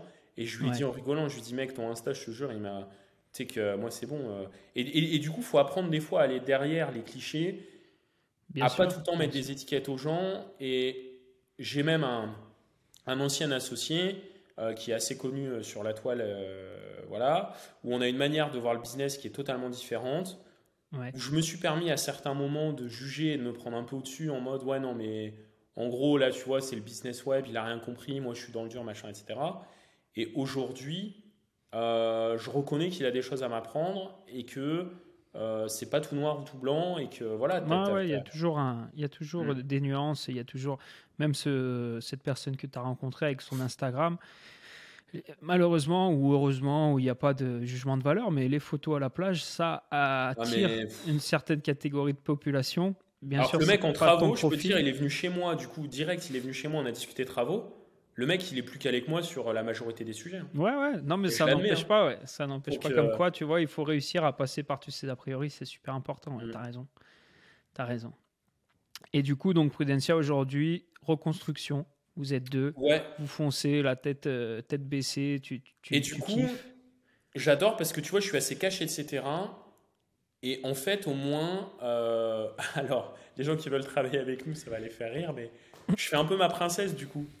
Je, suis- je suis un peu devenu une princesse parce que du coup, je sais que je peux délivrer entre 3 à 5 dossiers par mois. Ouais, Et en fait, euh, justement, je vais pas me mettre dans la merde à prendre trop de clients parce que sinon, je vais pas pouvoir les délivrer. ouais, Mais du coup, je suis hyper sélectif et étant donné que justement, quand j'avais les 40 collaborateurs, en gros, je kiffais pas quand je me levais le matin, etc. Limite aujourd'hui, je préfère avoir un mois où j'ai que 3 clients alors que je peux en prendre 5. Par contre, les 3 clients, je vais me lever le matin, je vais les avoir au téléphone, je vais kiffer. Plutôt que de me dire, pour prendre 14 000 euros, du coup, je vais avoir un mec avec qui j'ai pas envie de travailler. Parce qu'en plus de ça, Ouais, 9 ouais, fois ouais. sur 10, quand le mec, j'ai pas envie de travailler avec lui, 9 fois sur 10, ça va être la merde. ouais, ouais, parce que peut-être que inconsciemment, tu reconnais euh, les, euh, les patterns qui font que ça Ouais. va pas matcher correctement. Et après, tu crées le problème aussi, limite. C'est que moi, je suis Oui, même c'est vrai. un des mecs qui, enfin, tu vois, je vais, Tu le matérialises si tu y penses trop, tu voilà. le matérialises. euh, ouais, ouais, je. Et là, je me dis, bah en fait, tant que quand je- j'ai envie de faire un truc et que je passe la carte bleue, elle passe, j'ai pas de problème d'argent, Ouais. euh, je préfère m'asseoir sur un client qui limite va me permettre d'avoir plus de temps pour ma famille, pour mes potes, pour, euh, pour d'autres activités, euh, pour aller, je sais pas, faire un musée, euh, aller au ciné ou je sais pas quoi, et qui fait que, que de m'imposer d'avoir un mec en fait qui va me prendre le chou pendant les six prochains mois, parce qu'un projet ça va durer six mois. Ouais. Et du coup, non, en fait. Et étant donné que j'ai beaucoup moins de frais de structure, ça veut dire que j'ai besoin aussi, j'ai potentiellement dans le business model, besoin de moins de clients pour mieux vivre. ouais, ouais, je comprends. je Donc comprends. en fait, euh, euh, et par contre, et là l'avantage en plus, et c'est pour ça que c'est- tout un ensemble, je, suis, je sais que je vais être hyper bon euh, dans le closing. Pourquoi? Ouais. Parce que c'est moi qui délivre. Donc le mec il peut me poser des questions, je vais pas bégayer parce que c'est Tartampion à l'autre bout de la France qui va délivrer et que du coup je vais lui avancer des choses que finalement c'est pas moi qui vais garantir. Là le mec il me dit quelque chose, je dis non mais mec en fait tu seras en visio avec moi et je vais te montrer ce que je fais. Ouais, ouais, Donc là, du coup, toi, tu, tu connais ton sujet, tu C'est sais une que- force euh, euh, incroyable en fait. Et au moins, je suis hyper aligné avec ça aujourd'hui. Et au moins, je dors sur mes deux oreilles et je kiffe ce que je fais, tu vois. Mais euh, ça fait longtemps, franchement, que j'avais pas été dans ce mood-là, tu vois. D'accord. Et ça fait du bien, non? Ah, c'est c'est incroyable. Incroyable. Après, Bah, t'as- euh, t'as- ouais, t'as- t'as le peps, hein. et après, attention, hein. Euh, puis tu vois, c'est pareil, hein, quand tu as eu des salariés, etc. Alors, euh, j'ai eu la chance de ne pas avoir prud'homme, Ouais. tout du moins sur cette boîte-là. Ouais. Je dis souvent aussi aux entrepreneurs, vous devenez... Parce que pour moi, il y a entrepreneur, ce qu'on appelle solopreneur, parce que ça c'est pareil, en France, tu sais, ouais, 95% de la population, tout le monde est entrepreneur. Ouais. Mais pour moi, tu as entrepreneur et chef d'entreprise. Et chef d'entreprise, quand tu commences à avoir tes salariés, que tu as l'URSSAF, que tu as machin, tu as ceci, cela, c'est plus le même business en fait. Non, c'est beaucoup Et- plus lourd en gestion. ouais. Et ouais, et du coup, là, on continue, entre guillemets, à, à payer nos boulettes de 2022, nos apprentissages. Euh, mais pour avoir fait l'ensemble des, des, des- des modes, c'est-à-dire être tout seul, avoir des indépendants, après avoir des salariés, aujourd'hui avoir du coup un mec en indépendant avec qui je travaille, et j'ai effectivement des partenaires à droite à gauche, euh, euh, du coup avec qui je bosse, mais vraiment euh, Ouais. en indépendant. Je suis pas contre le fait de réemployer. hein. On va dire que euh, c'est pareil, il faut pas être binaire dans la vie. Je vais pas vous dire, les gars, euh, créer une boîte, euh, euh, travailler tout seul, etc. Parce que le mode dans lequel je suis là aujourd'hui me permet de très bien vivre, mais il a, il a une limite dans la scalabilité du business. Bien sûr, bien sûr. Par contre, on en revient au point de départ. Qu'est-ce qui te rend heureux? Est-ce que tu as besoin de scaler ton business pour être heureux? Ouais. Après, si tu, si as une situation euh, confortable par rapport à tes attentes, que tu te lèves avec la banane, que, euh, que tu voilà, as tes, dans ton cas 3-5 clients, que ça te suffit mm. pour bien vivre, euh, pour profiter de, de ta famille en, en, plus et de et de d'être heureux quand tu travailles. Ben, des fois, il n'y a peut-être pas besoin, selon les, bien sûr, selon les personnalités, il n'y a peut-être pas besoin de vouloir ouvrir un mm. deuxième, euh, un deuxième euh, champ géographique d'activité et de se faire chier avec des Parce que le problème de ça aussi, en plus, c'est que es, du coup, tu te prives d'autres opportunités. Parce que moi, pendant des années sur Prudencia, ouais. du coup, je n'ai pu faire que Prudencia et j'ai vu les opportunités passer les unes après les autres devant ma tête. Ouais. Et du coup, aujourd'hui, le fait d'avoir du temps et le fait d'être sur le terrain et, et de, de, de, de, vraiment travailler mon ancrage local, ça mhm. m'ouvre aussi des autres opportunités pour mes propres business perso moi dans l'immobilier. Parce que dû au réseau que tu te constitues. C'est ça. Euh, Là, tu vois, j'ai des gars qui me proposent de, de, de, m'associer avec eux, ou en gros, ils me disent Florent, euh, voilà, on a fait déjà un projet avec toi, super bien marché. Aujourd'hui, du coup, on s'associe avec toi, on te donne 25-30 points de la boîte. Toi, en gros, tu cherches le truc. Nous, on ramène 500 000 cash. Toi, tu ramènes pas un euro. Par contre, tu as 30% de la boîte et tu auras 30% de la plus-value parce que c'est toi qui fais le projet. Ouais, non, mais c'est. Et ça, c'est hyper intéressant. C'est pas mal comme opportunité. Ouais. Voilà. Et après, par contre, pareil, le choix des associés, euh, pas s'associer avec n'importe qui, pas faire confiance à tout le monde. Euh, mais pareil, l'association, euh, je ne dis pas qu'il faut rester seul. Être seul, ça a énormément d'avantages. S'associer, il y a beaucoup. On a, en, en fait, s'associer. Enfin, encore une fois, en fait, quand on est chef d'entreprise, entrepreneur, euh, j'en reviens à ce que je disais au début de ce call, c'est l'histoire du risque. Et que plus il y a de variables dans l'équation, plus il y a de risques. Avoir des associés, c'est une variable en plus dans l'équation. Avoir des collaborateurs, c'est une variable en plus. Être sur un marché, par exemple, où tu as de la fiscalité euh, qui évolue, un marché bancaire qui évolue, ce sont des variables en plus à prendre en considération et qui du coup font augmenter le risque. Mhm. Plus tu retires de variables, moins tu as de risques. C'est pour ça que moi je vois dans l'immobilier, pour moi, le mec qui a le moins de risques, c'est le marchand de biens tout seul. Parce qu'on dit souvent qu'un marchand de biens, c'est l'anomalie de marché dans le marché immobilier. D'accord. Parce que être marchand de biens, euh, tu as beaucoup de marchands de biens. D'ailleurs, pour moi, c'est ceux qui ont vraiment compris au business. Ils achètent, ils découpent, ils revendent. J'ai n'ai pas dit qu'ils faisaient les travaux. Est-ce que prendre des travaux, c'est faire du risque? C'est une variable. Surtout aujourd'hui, avec l'augmentation des prix des matériaux, etc., où du coup tes travaux vont être moins rentables. Donc du coup, tu vas pouvoir te positionner que dans des villes où le prix mètre carré est au minimum de X pour rentabiliser ces fameux travaux. Et donc du coup, le mec qui achète, il découpe, il revend. Lui, en gros, il a fait que de la, il a, il a fait que de la paperasse en fait. Hein. Ouais. Il a fait une division, il a ramené le géomètre, euh, je connais des gars, par exemple, qui font ça sur des corps de ferme. Ils ont des corps de ferme, par exemple, tu as trois bâtiments de 200 mètres carrés. Ça peut être euh, l'ancienne ferme de 100 mètres carrés, l'ancienne étape de 200 mètres carrés et un ancien bâtiment pour des chevaux, voilà, ou une grange. Et là, lui, qu'est-ce qu'il fait? Il se retrouve avec trois bâtiments de 200 mètres carrés, il divise les trois, il viabilise, il revend. Sauf que monsieur tout le monde, il va pas acheter 600 mètres carrés de, de, terrain, enfin de bâti sur 3000 mètres carrés de terrain. Ouais, et puis, et puis c'est quand même. Euh, c'est quand même des contraintes de faire la. Enfin, c'est un travail de faire la division, de viabiliser. Il faut connaître du monde, il faut connaître comment ça marche. Donc, c'est une expertise à, déployer. Mmh.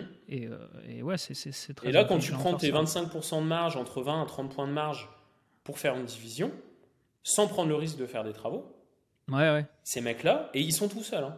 Ils passent leur journée à bouffer euh, avec euh, des agents IMO, des notaires, des apporteurs d'affaires. leur réseau, voilà. bien sûr. Moi, celui que je parlais tout à l'heure, tu vois, je remange avec lui la semaine prochaine. Euh, je lui disais en rigolant, putain, là, je reprends la salle, etc. J'ai du poids à perdre. Il me dit, oh, m'en parle pas. Il dit, regarde, j'arrête pas d'aller bouffer avec des gugus à droite, à gauche, etc. pour le business. Il dit, et là, euh, il dit, là, c'est pareil, j'ai aussi du poids à perdre et tout. Et, et les mecs sont tout seuls, hein. Et, les trois, et un, bon, il fait au moins ouais, entre 300 à 500 000 à l'année, quoi. Ouais, tout seul, c'est beau quand même. Ouais, ouais, non, mais c'est un, métier, euh, c'est un beau métier. Hein. Et lui, il a limité énormément de risques. Bah ouais, parce que comme tu dis, il a, il a écarté toutes les variables qui pouvaient, euh, qui pouvaient rajouter du risque. Aujourd'hui, toi, si, euh, c'est une question un peu bateau, mais voilà, si, si tu gardais que ton expérience, que tu avais presque plus d'argent, enfin, tu, partais, tu repartais de zéro et que avais, euh, il te restait plus que tout ce que tu as appris, par quoi tu commencerais et euh, qu'est-ce que tu ferais? Alors, l'avantage, c'est que dans tout ce que j'ai appris, pour moi, ce qui vaut le plus cher, c'est le réseau. Ouais, mais si tu n'avais plus ton réseau. Ah, si j'ai plus mon réseau. Ah ouais. Si j'ai mon réseau, du coup, je fais marchand bien. Je fais exactement si tu pars à zéro, tu n'as pas le réseau. Du coup, peut-être que tu commencerais par. En, en, plus de ce que tu ferais, tu, tu te constituerais euh, un réseau activement. Tu irais, peut-être faire des rencontres, c'est important pour toi. Ouais, après, avec les compétences que j'ai. Avec les compétences que j'ai, tu sais ce que je ferais? J'aurais l'humilité, toujours, on en revient toujours à cette notion d'humilité. J'aurais l'humilité d'être indépendant dans une agence immobilière. Ok.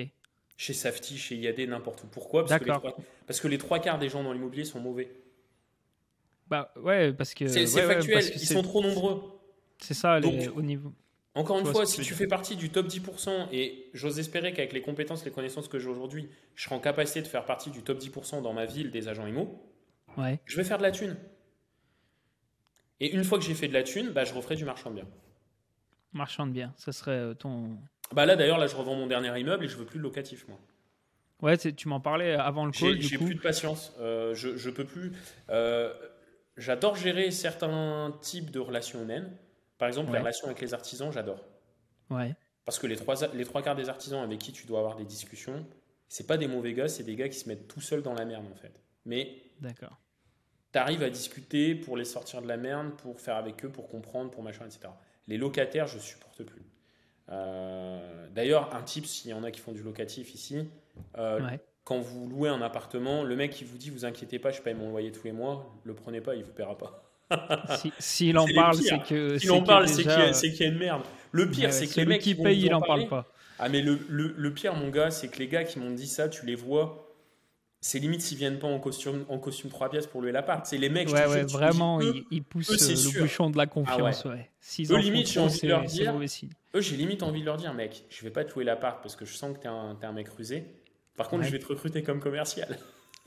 parce que du coup, parce que du coup, tu dois pas être mauvais, tu vois. Ouais, ouais, ouais. Mais, euh, mais eux, à fuir. Euh, c'est comme le mec qui dit tous les trois phrases qu'il est honnête. Euh, gros, non. Ouais, d'accord. Je vois ce que tu veux dire, le type de personne à éviter. Et du coup, toi, tu arrêtes le locatif et tu me disais qu'on pouvait en parler. Donc, au niveau personnel, que tu vas te concentrer sur le marchand de biens, sur l'achat-revente. Mmh. Et, et du coup, ton business, c'est de vendre des projets locatifs clés en main pourquoi, euh, comment tu t'arrives à faire euh, correspondre tout ça ensemble? Est-ce qu'il n'y a pas euh, tes valeurs qui, qui, sont moins alignées? Pourquoi c'est intéressant le locatif pour, certains, pour certaines personnes et pourquoi toi tu le fais plus? Très bonne question. Alors d'ailleurs, c'est une discussion d'ailleurs que j'avais avec un client la semaine dernière. On vient de lui vendre un immeuble à 200 000 euros. Il me dit ouais mais Florent, regarde, j'ai que 300 euros de cash flow alors que son bien, il est tout frais compris, je lui sors à 10,5 de rentabilité. Ok. Donc, je, voilà, je connais peu d'agences de clés en main qui sortent du plus de 10% de rentabilité, frais d'agence compris. Euh, donc c'est quand même déjà un super produit. Et il me dit ouais, mais regarde, je suis à moins de 500 balles de cash flow, machin. Ah mais je lui dis mec, si tu veux gagner du pognon là maintenant tout de suite, pas faire du locatif. Le locatif c'est bien pour se constituer, développer un patrimoine, pour rembourser de l'encours à la banque. Et en gros, tu fais tourner le compteur, pendant 3-5 euh, ans, tu rembourses ton encours, tu prends quand même tes 300 balles de cash flow, mais moi, comme je lui ai dit, enfin, pour moi, il faut dire les choses gens, les 300-400 euros de cash flow par mois, ça va surtout être pour se refaire une, épargne de précaution, pour euh, si jamais un jour il y a un problème sur une toiture ou autre. Après, il, y a mhm. plein de, il y a plein de hacks, effectivement, pour quand on fait du locatif et qu'on achète un immeuble de rapport, se reconstituer de la trésorerie et, réussir à avoir du cash rapidement. Euh, tu vois, tu as l'histoire du différé de remboursement de prêt. Ouais, ouais, bien sûr. Euh, après, tu as, des financements aussi de travaux qui sont assez intéressants. C'est-à-dire que la banque te finance les travaux, mais tu peux récupérer aussi une partie euh, par des subventions. Et là, tu peux récupérer beaucoup de cash. Euh, mais sinon, je lui ai dit, si tu veux prendre 50 000 là cette année, 50 000 sur 200, 250 000, il fallait faire de l'achat et je lui dis, du coup, tu es dans la merde parce que quasi aucune entreprise de clé en main va te faire une opération d'achat-revente. Parce que euh, moi, comme je lui ai dit, je ne peux pas te garantir que je vais te faire 25 ou 30% de plus-value dans un an. Ouais. Et du coup, ça veut dire que c'est pas la même typologie de client, parce que la typologie de client qui investit dans un immeuble et qui a des revenus passifs, c'est des gens qui sont pas forcément investisseurs aguerris, ou c'est des gens qui sont au contraire très aguerris, qui ont beaucoup de cash, et qui du coup n'ont pas besoin de faire de l'achat-vente parce qu'ils n'ont pas besoin de, de, de, de, ravoir 50 000 balles de cash. Par contre, ils veulent sécuriser, diversifier leur patrimoine et acquérir de la pierre. Ouais. Mais par contre, le mec qui, veut, qui a besoin là, de 50 000 euros en un an, euh, lui, c'est pas malheureux. C'est malheureusement, alors comme je le disais tout à l'heure, avec euh, certains, euh, certains procédés, on peut aussi acheter un immeuble de rapport et se retrouver avec 50 000 euros de trésorerie à la fin de l'année. C'est possible. Mais si tu fais un projet standard classique, tu les auras pas. Mhm. Et du coup, faire d'autres choses, sauf que l'achat-revente, il faut maîtriser. Euh, et que euh, tu n'as pas d'agence de clé en main qui va te faire des opérations d'achat-revente. Ou Ouais, sinon, ouais. après, comme je vous disais tout à l'heure, quand c'est des clients avec qui on a déjà travaillé, avec qui j'ai un feeling, et que je juge qu'ils ont euh, les appétences euh, nécessaires pour être un entrepreneur, pour faire du business et avoir la tête froide, là, je peux m'associer avec eux. D'accord. Mais je vais pas, Sur un je vais pas projet m'associer. d'achat-revente. Ah ouais, mais je vais pas m'associer avec Tati Janine qui stresse, qui m'envoie trois messages par, par, par jour euh, parce que ceci, cela, etc. Là, je sais que en gros, le ratio entre ce que je vais gagner par rapport au temps et à l'énergie que cette personne va me prendre pour gagner cet argent, euh, je perds l'argent en fait. Ouais, ouais, bien sûr. S'il me un des projets qui pour gagner sont- 50 000 euros et qu'elle m'appelle trois fois par jour pendant un an et demi, elle va me Ouais, rendre ouais, l'argent. ouais, ouais, ouais. C'est des projets qui sont pas faits pour la le même type de personnes. Les personnes Exactement. qui cherchent euh, du passif avec moins de gestion, avec moins de voilà, Mm. moins d'implication, qui cherchent à se constituer un patrimoine et euh, à faire Mm. de, de l'investissement passif, qui, qui sont employés à côté ou quoi, il faut aller plutôt vers du locatif. Et les Mm. personnes qui ont un esprit plus entrepreneurial ou qui veulent faire des gros coups d'un coup, mais qui sont capables euh, d'encaisser les risques et qui n'ont pas peur de prendre Mhm. ces risques-là et qui sont capables de gérer tout ça, euh, c'est une bonne idée de faire des opérations de marchand de biens. Parce que moi, tu vois, dans la, dans, dans, dans- en fait, pourquoi moi j'ai fait du locatif au début aussi J'ai fait du locatif parce que c'est ce qui est le plus accessible. Oui. L'avantage, c'est que j'ai- fait locatif, j'ai acheté en 2015-2016. Donc là, quand je revends, j'ai quand même amorti un petit peu. Je prends quand même du cash à chaque fois. Ouais. Et avec Est-ce que la cash, banque euh, te prête facilement sur une opération de marchand de biens? Si tu crées ta structure de marchand de biens, parce que pour être marchand de biens, ouais, faut au moins euh, 30 il faut une entreprise, il faut Mais du 30% coup, le d'apport, mais Le premier, faut difficile. pas, faut pas dire à la banque que tu vas le revendre. D'accord. Ah ok, d'accord. Le premier, t'achètes, euh, tu fais ton opération, tu revends. Après, ce qui peut te coûter cher, c'est les IRA, les indemnités de remboursement anticipé de prêt. Ouais, ouais. Mais Ah ouais, mais ça, tu peux les cas, négocier au moment de Voilà, la tu peux les négocier et en plus de ça, maximum c'est 6 mois. 6 mois d'intérêt. Donc en fait, mais du coup, tu voilà, t'achètes et puis. euh, et pareil, la banque, elle va pas t'engueuler si tu as acheté un truc 200 000, que tu as revendu 250 et qu'un an après, tu as 40 000 Évidemment. balles liquides à la banque. Ils vont Évidemment, hein, mais bien sûr qu'ils vont pas En plus, le cash, il est d'or en ce moment à la banque en période de Ouais, ouais, crise. bien le sûr. cash, c'est ce qui fait la pluie et le beau temps. Donc, euh, Bien sûr. Non, non, mais comme là, tu dis que c'est contre- peut-être plus difficile de se lancer, je pensais que c'était pour, euh, pour avoir les fonds, euh, que c'était plus Bah, c'est difficile, effectivement, si tu arrives et que tu dis bonjour, je vais créer une ESS de marchand de biens, Ouais, euh, et on est à plusieurs. et moi un million euh, pour mon ouais, opération. voilà. Là, ils vont même te demander plus que 30% d'apport euh, dans les conditions actuelles. Par contre, quand tu as fait ton opération, au bout d'un an, tu as 40 000 balles, tu leur expliques ce que tu as fait, que tu es dans une banque régionale qui a les délégations en interne dans l'agence pour te financer, Ouais. que les mecs, tu as fait tes preuves, ils ont confiance en toi et c'est des gens qui comprennent le business parce qu'il faut avoir le bon interlocuteur. Ouais, ouais, c'est compliqué ça. Potentiellement, là, on peut te reprêter. Moi, là, j'ai eu un prêt avec un client en SARL de famille, par exemple. Euh. SARL, c'est quand même une société commerciale. Euh, euh, c'était pas, c'était loin d'être gagné. Et les mecs, ils n'ont pas non plus les reins hyper solides. hein. Ils vont juste mettre 10% d'apport. Et le fait de passer par une entreprise euh, comme Prudencia qui te fournit du clé en main avec des dossiers, j'imagine que tu rends des dossiers complets, euh, voilà, bien rédigés, bien étudiés. Quand, euh, quand on va à la banque avec un dossier comme ça, euh, ça rassure la Alors, banque? Il y a même mieux que ça. C'est que moi, je ne signe pas de mandat à mes clients. Je ne prends pas de clients en portefeuille tant que je n'ai pas eu un appel avec leur banquier historique. Ok. Donc j'ai des clients, Ah ouais. j'ai- Ah ouais, je pense à une cliente, enfin une prospect du coup, parce qu'on n'a on n'a jamais travaillé ensemble. D'accord. Ouais, mais euh, je travaille pas avec un mec euh, qui fait de la chasse, euh, tu sais, la dame qui te prend un peu de haut. Ouais, je travaille pas avec un chasseur euh, pour euh, me faire perdre du temps et devoir prendre un rendez-vous à la banque. Bah, je dis, madame, ça tombe bien, parce qu'au moins on va pas perdre de temps, du coup on va pas travailler ensemble. Je dis, parce que moi je vais pas perdre de temps non plus à, aller chasser pour vous, à présenter des projets à quelqu'un qui en fait va jamais rien m'acheter ou qui n'aura jamais son financement. Ouais, ouais, ouais. Donc là, je lui ai dit maintenant, je vais vous envoyer des projets pour voir ce qu'on fait. Vous achetez, vous êtes OK, vous n'êtes pas OK. Mais tu vois, comme je te disais tout à l'heure, next en fait. Pas de temps. Ouais, ouais d'accord. Non, mais d'accord. C'était. L'avantage, c'est que, pareil, c'est comment tu amènes la chose. Tu as un banquier au téléphone, un banquier, il a de l'ego. Si tu arrives, que tu fais ton cake, bonjour, je suis monsieur tout de l'immobilier, je vais vous apprendre votre métier, le banquier, il se braque tout de suite et c'est mort. Maintenant, si tu arrives et que tu lui dis, bonjour monsieur, alors moi, écoutez, voilà, je suis, je suis la personne qui va accompagner votre client sur la partie immobilier, euh, bah, je vous appelle parce que du coup, moi, je suis sur la partie immobilier, vous allez le financer. Donc l'idée, c'est pas qu'on perde de temps. Je sais que les montages de dossiers immobiliers, ça prend du temps. Donc l'idée, c'est pas qu'on monte un dossier, que vous perdiez du temps à monter un dossier qui va pas aboutir.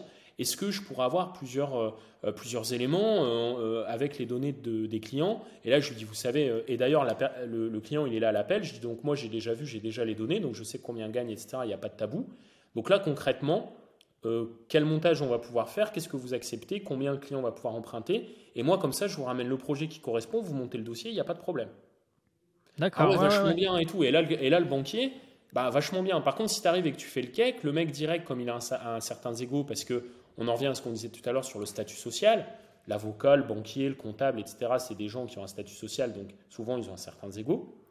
Et bien là, en fait, tu te grilles tout de suite. Donc moi, en fait, je fais ça, et au moins, je commence à travailler avec mon client que quand je sais qu'il est solvable, pour que lui non plus ne perde pas de temps. Ouais, d'accord. Tu t'essayes de. Ouais. Personne perd du temps. Après, il faut avoir le bon interlocuteur bancaire aussi. Hein, parce que moi. bah, c'est là où moi j'interviens. Parce que j'ai un client, par exemple, bah, à qui j'ai vendu euh, l'immeuble dont, dont, je parlais, là, 200 000 euros. Ouais. Euh, ce client-là, euh, au début, alors pareil, avec les histoires, avec les salariés, etc., que ça délivrait pas, on lui a fait signer un mandat, on lui avait jamais rien proposé. Donc le mec, moi, quand je l'appelle, Prudentiel, voulait pas trop en entendre parler. Euh, et je lui dis, du coup, moi, si on travaille ensemble, il faut que j'ai votre banquier. Donc là, il me prend un peu de haut. Et à la fin, j'arrive quand même à le convaincre. Première banque qu'on fait, finalement, à la base, il va avoir une capacité d'emprunt de 300 000 euros. Première banque, euh, bah non, finalement, on ne le financera pas parce qu'on fait que des SCI euh, familiales. Sauf que là, c'est deux amis qui investissent. Donc déjà, c'était mort. Mhm. Donc là, à la fin de cet appel, le mec s'est dit, bon, finalement, Florent, il a quand même raison. Et du coup, moi, j'avais regagné en autorité dans la relation. Ouais, tu lui as fait gagner du temps aussi. Tu et il a compris que du coup, j'avais raison d'insister, tu vois. Donc là, mhm. on, commençait les prémices d'une relation de confiance. Et là, le deuxième appel avec le banquier dans la semaine, on est passé de 300 000 à 230 000. Deux semaines après, je lui trouvais son immeuble à 230 000. Il signait le compromis et on a eu le prêt en moins de deux mois. On a signé le compromis début octobre. Le 22 décembre, on signait la vente. Ok, ouais, ouais, donc euh, Clean, il était content, lui. Nickel. Et ouais. Et aussi, moi, ce qu'il faut savoir, c'est pour ça que moi, mon accompagnement, là, par exemple, j'ai euh, beaucoup de professions libérales qui me contactent et les infirmiers qui me disaient ouais mais tu vois c'est la merde parce que nous en fait euh, on peut pas créer de holding etc et du coup en gros on paye euh, plein d'impôts de partout et on peut pas optimiser. Mhm. Archi faux. Mais du coup j'ai le réseau les contacts pour savoir justement comment optimiser fiscalement pour derrière créer toute une structure juridique qui va leur permettre d'investir en holding. D'accord, ouais, donc ça, ça les aide vachement. Ça les aide vachement. Et après, nous, on fait même la gestion locative. Et quand il y a des travaux, je vais moi-même ou mon collègue, mon associé, sur le chantier, checker les travaux. Dans notre contrat de prestation de service qu'on signe avec le client, c'est écrit noir sur blanc qu'on fait l'AMO, l'assistance à la maîtrise d'ouvrage. Donc on y est les yeux, les oreilles du client sur le chantier, on lui envoie des photos, on fait des reportings euh, hebdomadaires pour savoir comment ça évolue. Euh, et s'il y a des choses à gérer, on est sur le, sur le terrain, on essaye de trouver des solutions et on appelle euh, notre client pour dire voilà les solutions qu'on a trouvées, est-ce que vous validez ou pas, etc. Et notre client, nous on a beaucoup de clients qui sont en Ile-de-France. Euh, bah, les clients en Ile-de-France, euh, souvent ils se déplacent qu'une fois pour nous rencontrer quand on signe le premier compromis. Ouais. Et après, en fait, on les voit plus quoi. Ouais, mais en plus, on s'occupe de la gestion locative derrière. Donc, euh, mais pareil, on s'occupe de la gestion locative pour pas justement être emmerdé avec tout ce que je t'expliquais sur la partie gestion des locataires. Ouais, ouais, parce que vous savez mieux sélectionner les locataires. Nous, en fait, voilà, nous, on s'occupe de la sélection des, locataires. Par contre, toute la partie paperasse administrative, relance les impayés, on a tout un service externalisé qui s'occupe. Ouais, ouais, donc vous avez vraiment euh, tout ça pour euh, automatiser et puis pour gérer tout ça au mieux. Donc c'est quelque chose qui fait, encore une fois, gagner du temps et de la tranquillité à ton client final. Euh, et, c'est donc pour ça que c'est vraiment du clé en main à 100%. Et en 2023, après 5 ans d'existence, je suis enfin fier de dire que j'ai un produit de qualité que je suis fier de délivrer. Que comme on a, avec tout ce qu'on a discuté, que tu as fait. Ce que j'ai essayé de faire pendant 5 ans. Mais que malheureusement, euh, je dis pas que j'ai, attention, hein, entre nous, hein, je dis pas que j'ai délivré de la merde pendant 5 ans, heureusement. Non, non, non, bien Euh, sûr. D'ailleurs, j'ai eu aucun, euh, pour l'anecdote, hein, j'ai eu quand même aucun contentieux avec des clients en 5 ans. Euh, c'est quand même assez rare pour être souligné, surtout bah, quand il y a des petits couacs, etc. Mais parce que dès qu'il y avait des couacs, j'appelais les clients et j'essayais de trouver des solutions avec eux. Ouais, et puis ai voyez que gars, tu t'en occupais. Voilà, on a fait de la merde, désolé. Maintenant, n'oubliez pas une chose, c'est que vous êtes investisseur, entrepreneur. Si vous vouliez pas prendre de risques, il fallait investir sur le ouais. Et à un moment donné, par contre, je dis pas ça pour me dédouaner, vous inquiétez pas, je vais, comme pour moi, comme si c'était pour moi, on va essayer de trouver des solutions ensemble. Et voilà. mais. Après, je suis pas. Enfin, moi, je vends pas de la SCPI à 4%. euh, Ouais, ouais, bien tu sûr, vois ce que je veux dire c'est... Des projets où il y a un peu plus de variables, un peu plus de risques. Ah, sinon, on serait pas des en rendements 10% plus de sympas. rentabilité. Ouais, ouais, ouais, ouais, ouais, je La rentabilité, elle exprime un risque. hein. C'est l'équilibre de l'offre et la demande sur un marché. hein. C'est, euh, comme disait Keynes, c'est la main visible. hein. On n'a jamais fait mieux depuis. hein. On est toujours à ça et on explique toujours que euh, la régulation du marché se fait euh, avec cette fameuse main invisible. Voilà. Et du coup, du coup aujourd'hui, donc, on, va, je vais te laisser un petit peu tranquille parce que tu nous as accordé beaucoup de temps et je t'en remercie. Du coup, tu as mis 5 ans pour arriver avec ton entreprise à pivoter, à faire les erreurs qu'il fallait pour que, euh, et puis à, à, bien sûr à rebondir euh, après ces erreurs pour arriver à un produit dont tu es vraiment fier, un produit de qualité aujourd'hui que tu délivres à tes clients. Mm. Et donc, euh, les personnes qui voudraient te retrouver, soit euh, pour des conseils, soit pour, pour investir avec toi, je mettrai tous les liens dans, le, dans la description. Où est-ce qu'on peut, euh, où est-ce qu'on peut te retrouver aujourd'hui si on veut Alors. travailler avec toi ou si on veut suivre tes conseils euh, Voilà, tout ça. C'est, alors, j'ai une chaîne sur YouTube. Euh, j'ai pas fait de vidéo depuis quelques années. Euh, on, en, on en parlait aussi en off, c'est-à-dire que moi, je suis quelqu'un qui travaille un peu dans les backstage. Je, je suis peu visible parce que voilà, j'ai, j'ai peut-être la naïveté de me dire que euh, j'ai pas besoin de communiquer euh, pour que ça fonctionne parce que j'ai envie que les gens me reconnaissent et me recommandent par mes actions Ouais, et par mon travail. Mais, mais force est de constater qu'il faut quand même aussi être présent. Euh, et moi, j'ai- mais pareil, une question d'alignement. C'est-à-dire que là, par exemple, je suis hyper aligné et je vais m'éclater à être actif sur LinkedIn. D'accord. LinkedIn, si on faire- veut, euh, Ouais, si on veut LinkedIn, entamer un euh, dialogue ou quoi ouais. que ce soit, c'est euh, c'est l'endroit où tu es, le plus actif aujourd'hui. Je suis sur Instagram et je vais essayer, je dis bien essayer parce que je suis plus convaincu d'être présent sur LinkedIn que sur Instagram. Ouais. Euh, mais je vais essayer aussi de donner du contenu qui seront vraiment des tips. Euh, je sors d'une visite, je sors d'un rendez-vous, j'ai un truc à partager, je fais une story ou je fais un petit post. Mais je sais que la plateforme Instagram me convient moins à Ouais, moi, me fait moins kiffer que LinkedIn. Ouais. Euh, Voilà. Donc LinkedIn, Instagram, j'ai ma chaîne YouTube, donc Florent Létat. Je mettrai euh, ces- tous voilà. ces liens-là, ouais. Et après, s'il y a des gens vraiment qui veulent aller dans le concret rapidement, je peux même me- mettre un petit lien Typeform, tu sais, avec des éléments qui me permettent de recontacter les gens. euh. Eh ben, avec grand plaisir, ouais. euh, tu tu m'enverras ça, un petit lien, et je mettrai euh, bah, pour travailler avec Prudencia ou pour en tout cas un premier contact, les gens qui souhaitent, je, je mettrai ça dans la description.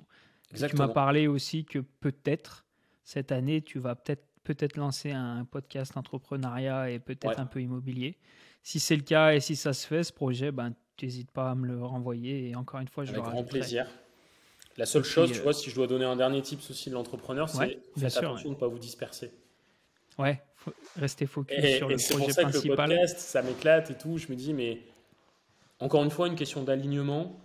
Et aujourd'hui, j'ai envie de faire les choses pour kiffer. Tu vois, si je, fais, Ouais. si je lance quelque chose de, de structuré, euh, de récurrent sur LinkedIn, Ouais. c'est pour le suivre et c'est pour kiffer. J'ai pas envie d'avoir une boule au ventre le matin, à me dire merde, il faut que je fasse mes posts sur LinkedIn. Et donc Ouais, le podcast, j'ai pas envie que ce soit pareil. Et, et ça, encore une fois, c'est hyper important. Vraiment, euh, je pense qu'il y a peut-être aussi pas mal d'entrepreneurs. Pareil, sur LinkedIn, euh, euh, même si vous êtes entrepreneur, pas forcément pour investir dans l'immobilier, mais que ce qu'on qu'on a raconté, ça vous parle, etc., que vous avez envie de venir échanger, vous inquiétez pas, je mords pas. Euh, donc euh, donc n'hésitez pas à venir parler. Mais euh, vraiment, pour moi, ce qui est pas important, c'est d'être chef d'entreprise avec, et d'être- aligné avec ce qu'on fait et la vie qu'on a. Et ne, comment dire, ne, ne, vous, ne vous convainquez pas que la vie qu'on vous vend sur Internet, c'est forcément la vie qui vous va à vous. Euh, Posez-vous des vraies questions sur vous, ce qui vous fait kiffer. Il y a des gens qui n'ont pas de famille, pas d'enfants, pas de voilà, et du coup, ils vont pas avoir les mêmes envies. ils vont être contents d'aller au golf huit fois par, par semaine, et vous, peut-être que c'est passer du temps en famille. Il faut pas avoir honte de se dire que ce qui nous fait kiffer, c'est de passer du temps en famille ou d'aller au cinéma. Il n'y a pas besoin d'aller faire, les choses qui nous correspondent à nous. surf pour, pour, pour en fait kiffer. Et ça, c'est aussi le gros problème aujourd'hui avec les réseaux sociaux, c'est que limite, tu es chez toi avec des gosses à, je sais pas, faire un Monopoly, tu as l'impression d'être un, d'être un benet ou un has Parce qu'à côté, tu vois sur Instagram les mecs qui font du kitesurf à Dubaï. Bah, soyez alignés avec ce que vous faites en fait. Bien sûr, il, il en faut pour tout le monde. On n'est pas obligé de tous faire la même chose. Et évidemment que, que ce qui met le plus de poudre aux yeux, c'est, c'est tout ce qu'on voit sur les réseaux sociaux et, et on le met, et c'est posté justement pour ça. Mais euh, mais il y en a pour tout le monde et on n'est pas obligé de, de, suivre ce chemin-là. Et on peut faire ses propres, ses propres choses et ça peut. Voilà, c'est ce qu'il faut. C'est pas on peut, c'est on doit faire les choses qui nous correspondent à nous. C'est ça. Bon, et eh ben écoute, super, super. Je pense qu'on a appris plein de trucs aujourd'hui. Je te remercie vraiment d'être venu euh, bah, nous donner de ton temps dans ce podcast. Et puis, je mettrai tous les liens pour te, pour te retrouver et puis pour, euh, pour les gens qui souhaitent engager le dialogue. Merci, beaucoup, Florent. Et Merci puis, à toi, Nicolas. Et puis je te dis bah, à très bientôt et à très vite à tout le monde. Salut. Go. I wake up to a little bit of drool on my pillow, feel like it's gonna be a bad day. Yeah, I'm tired of shit, and the coffee ain't hit yet, damn, ain't that great.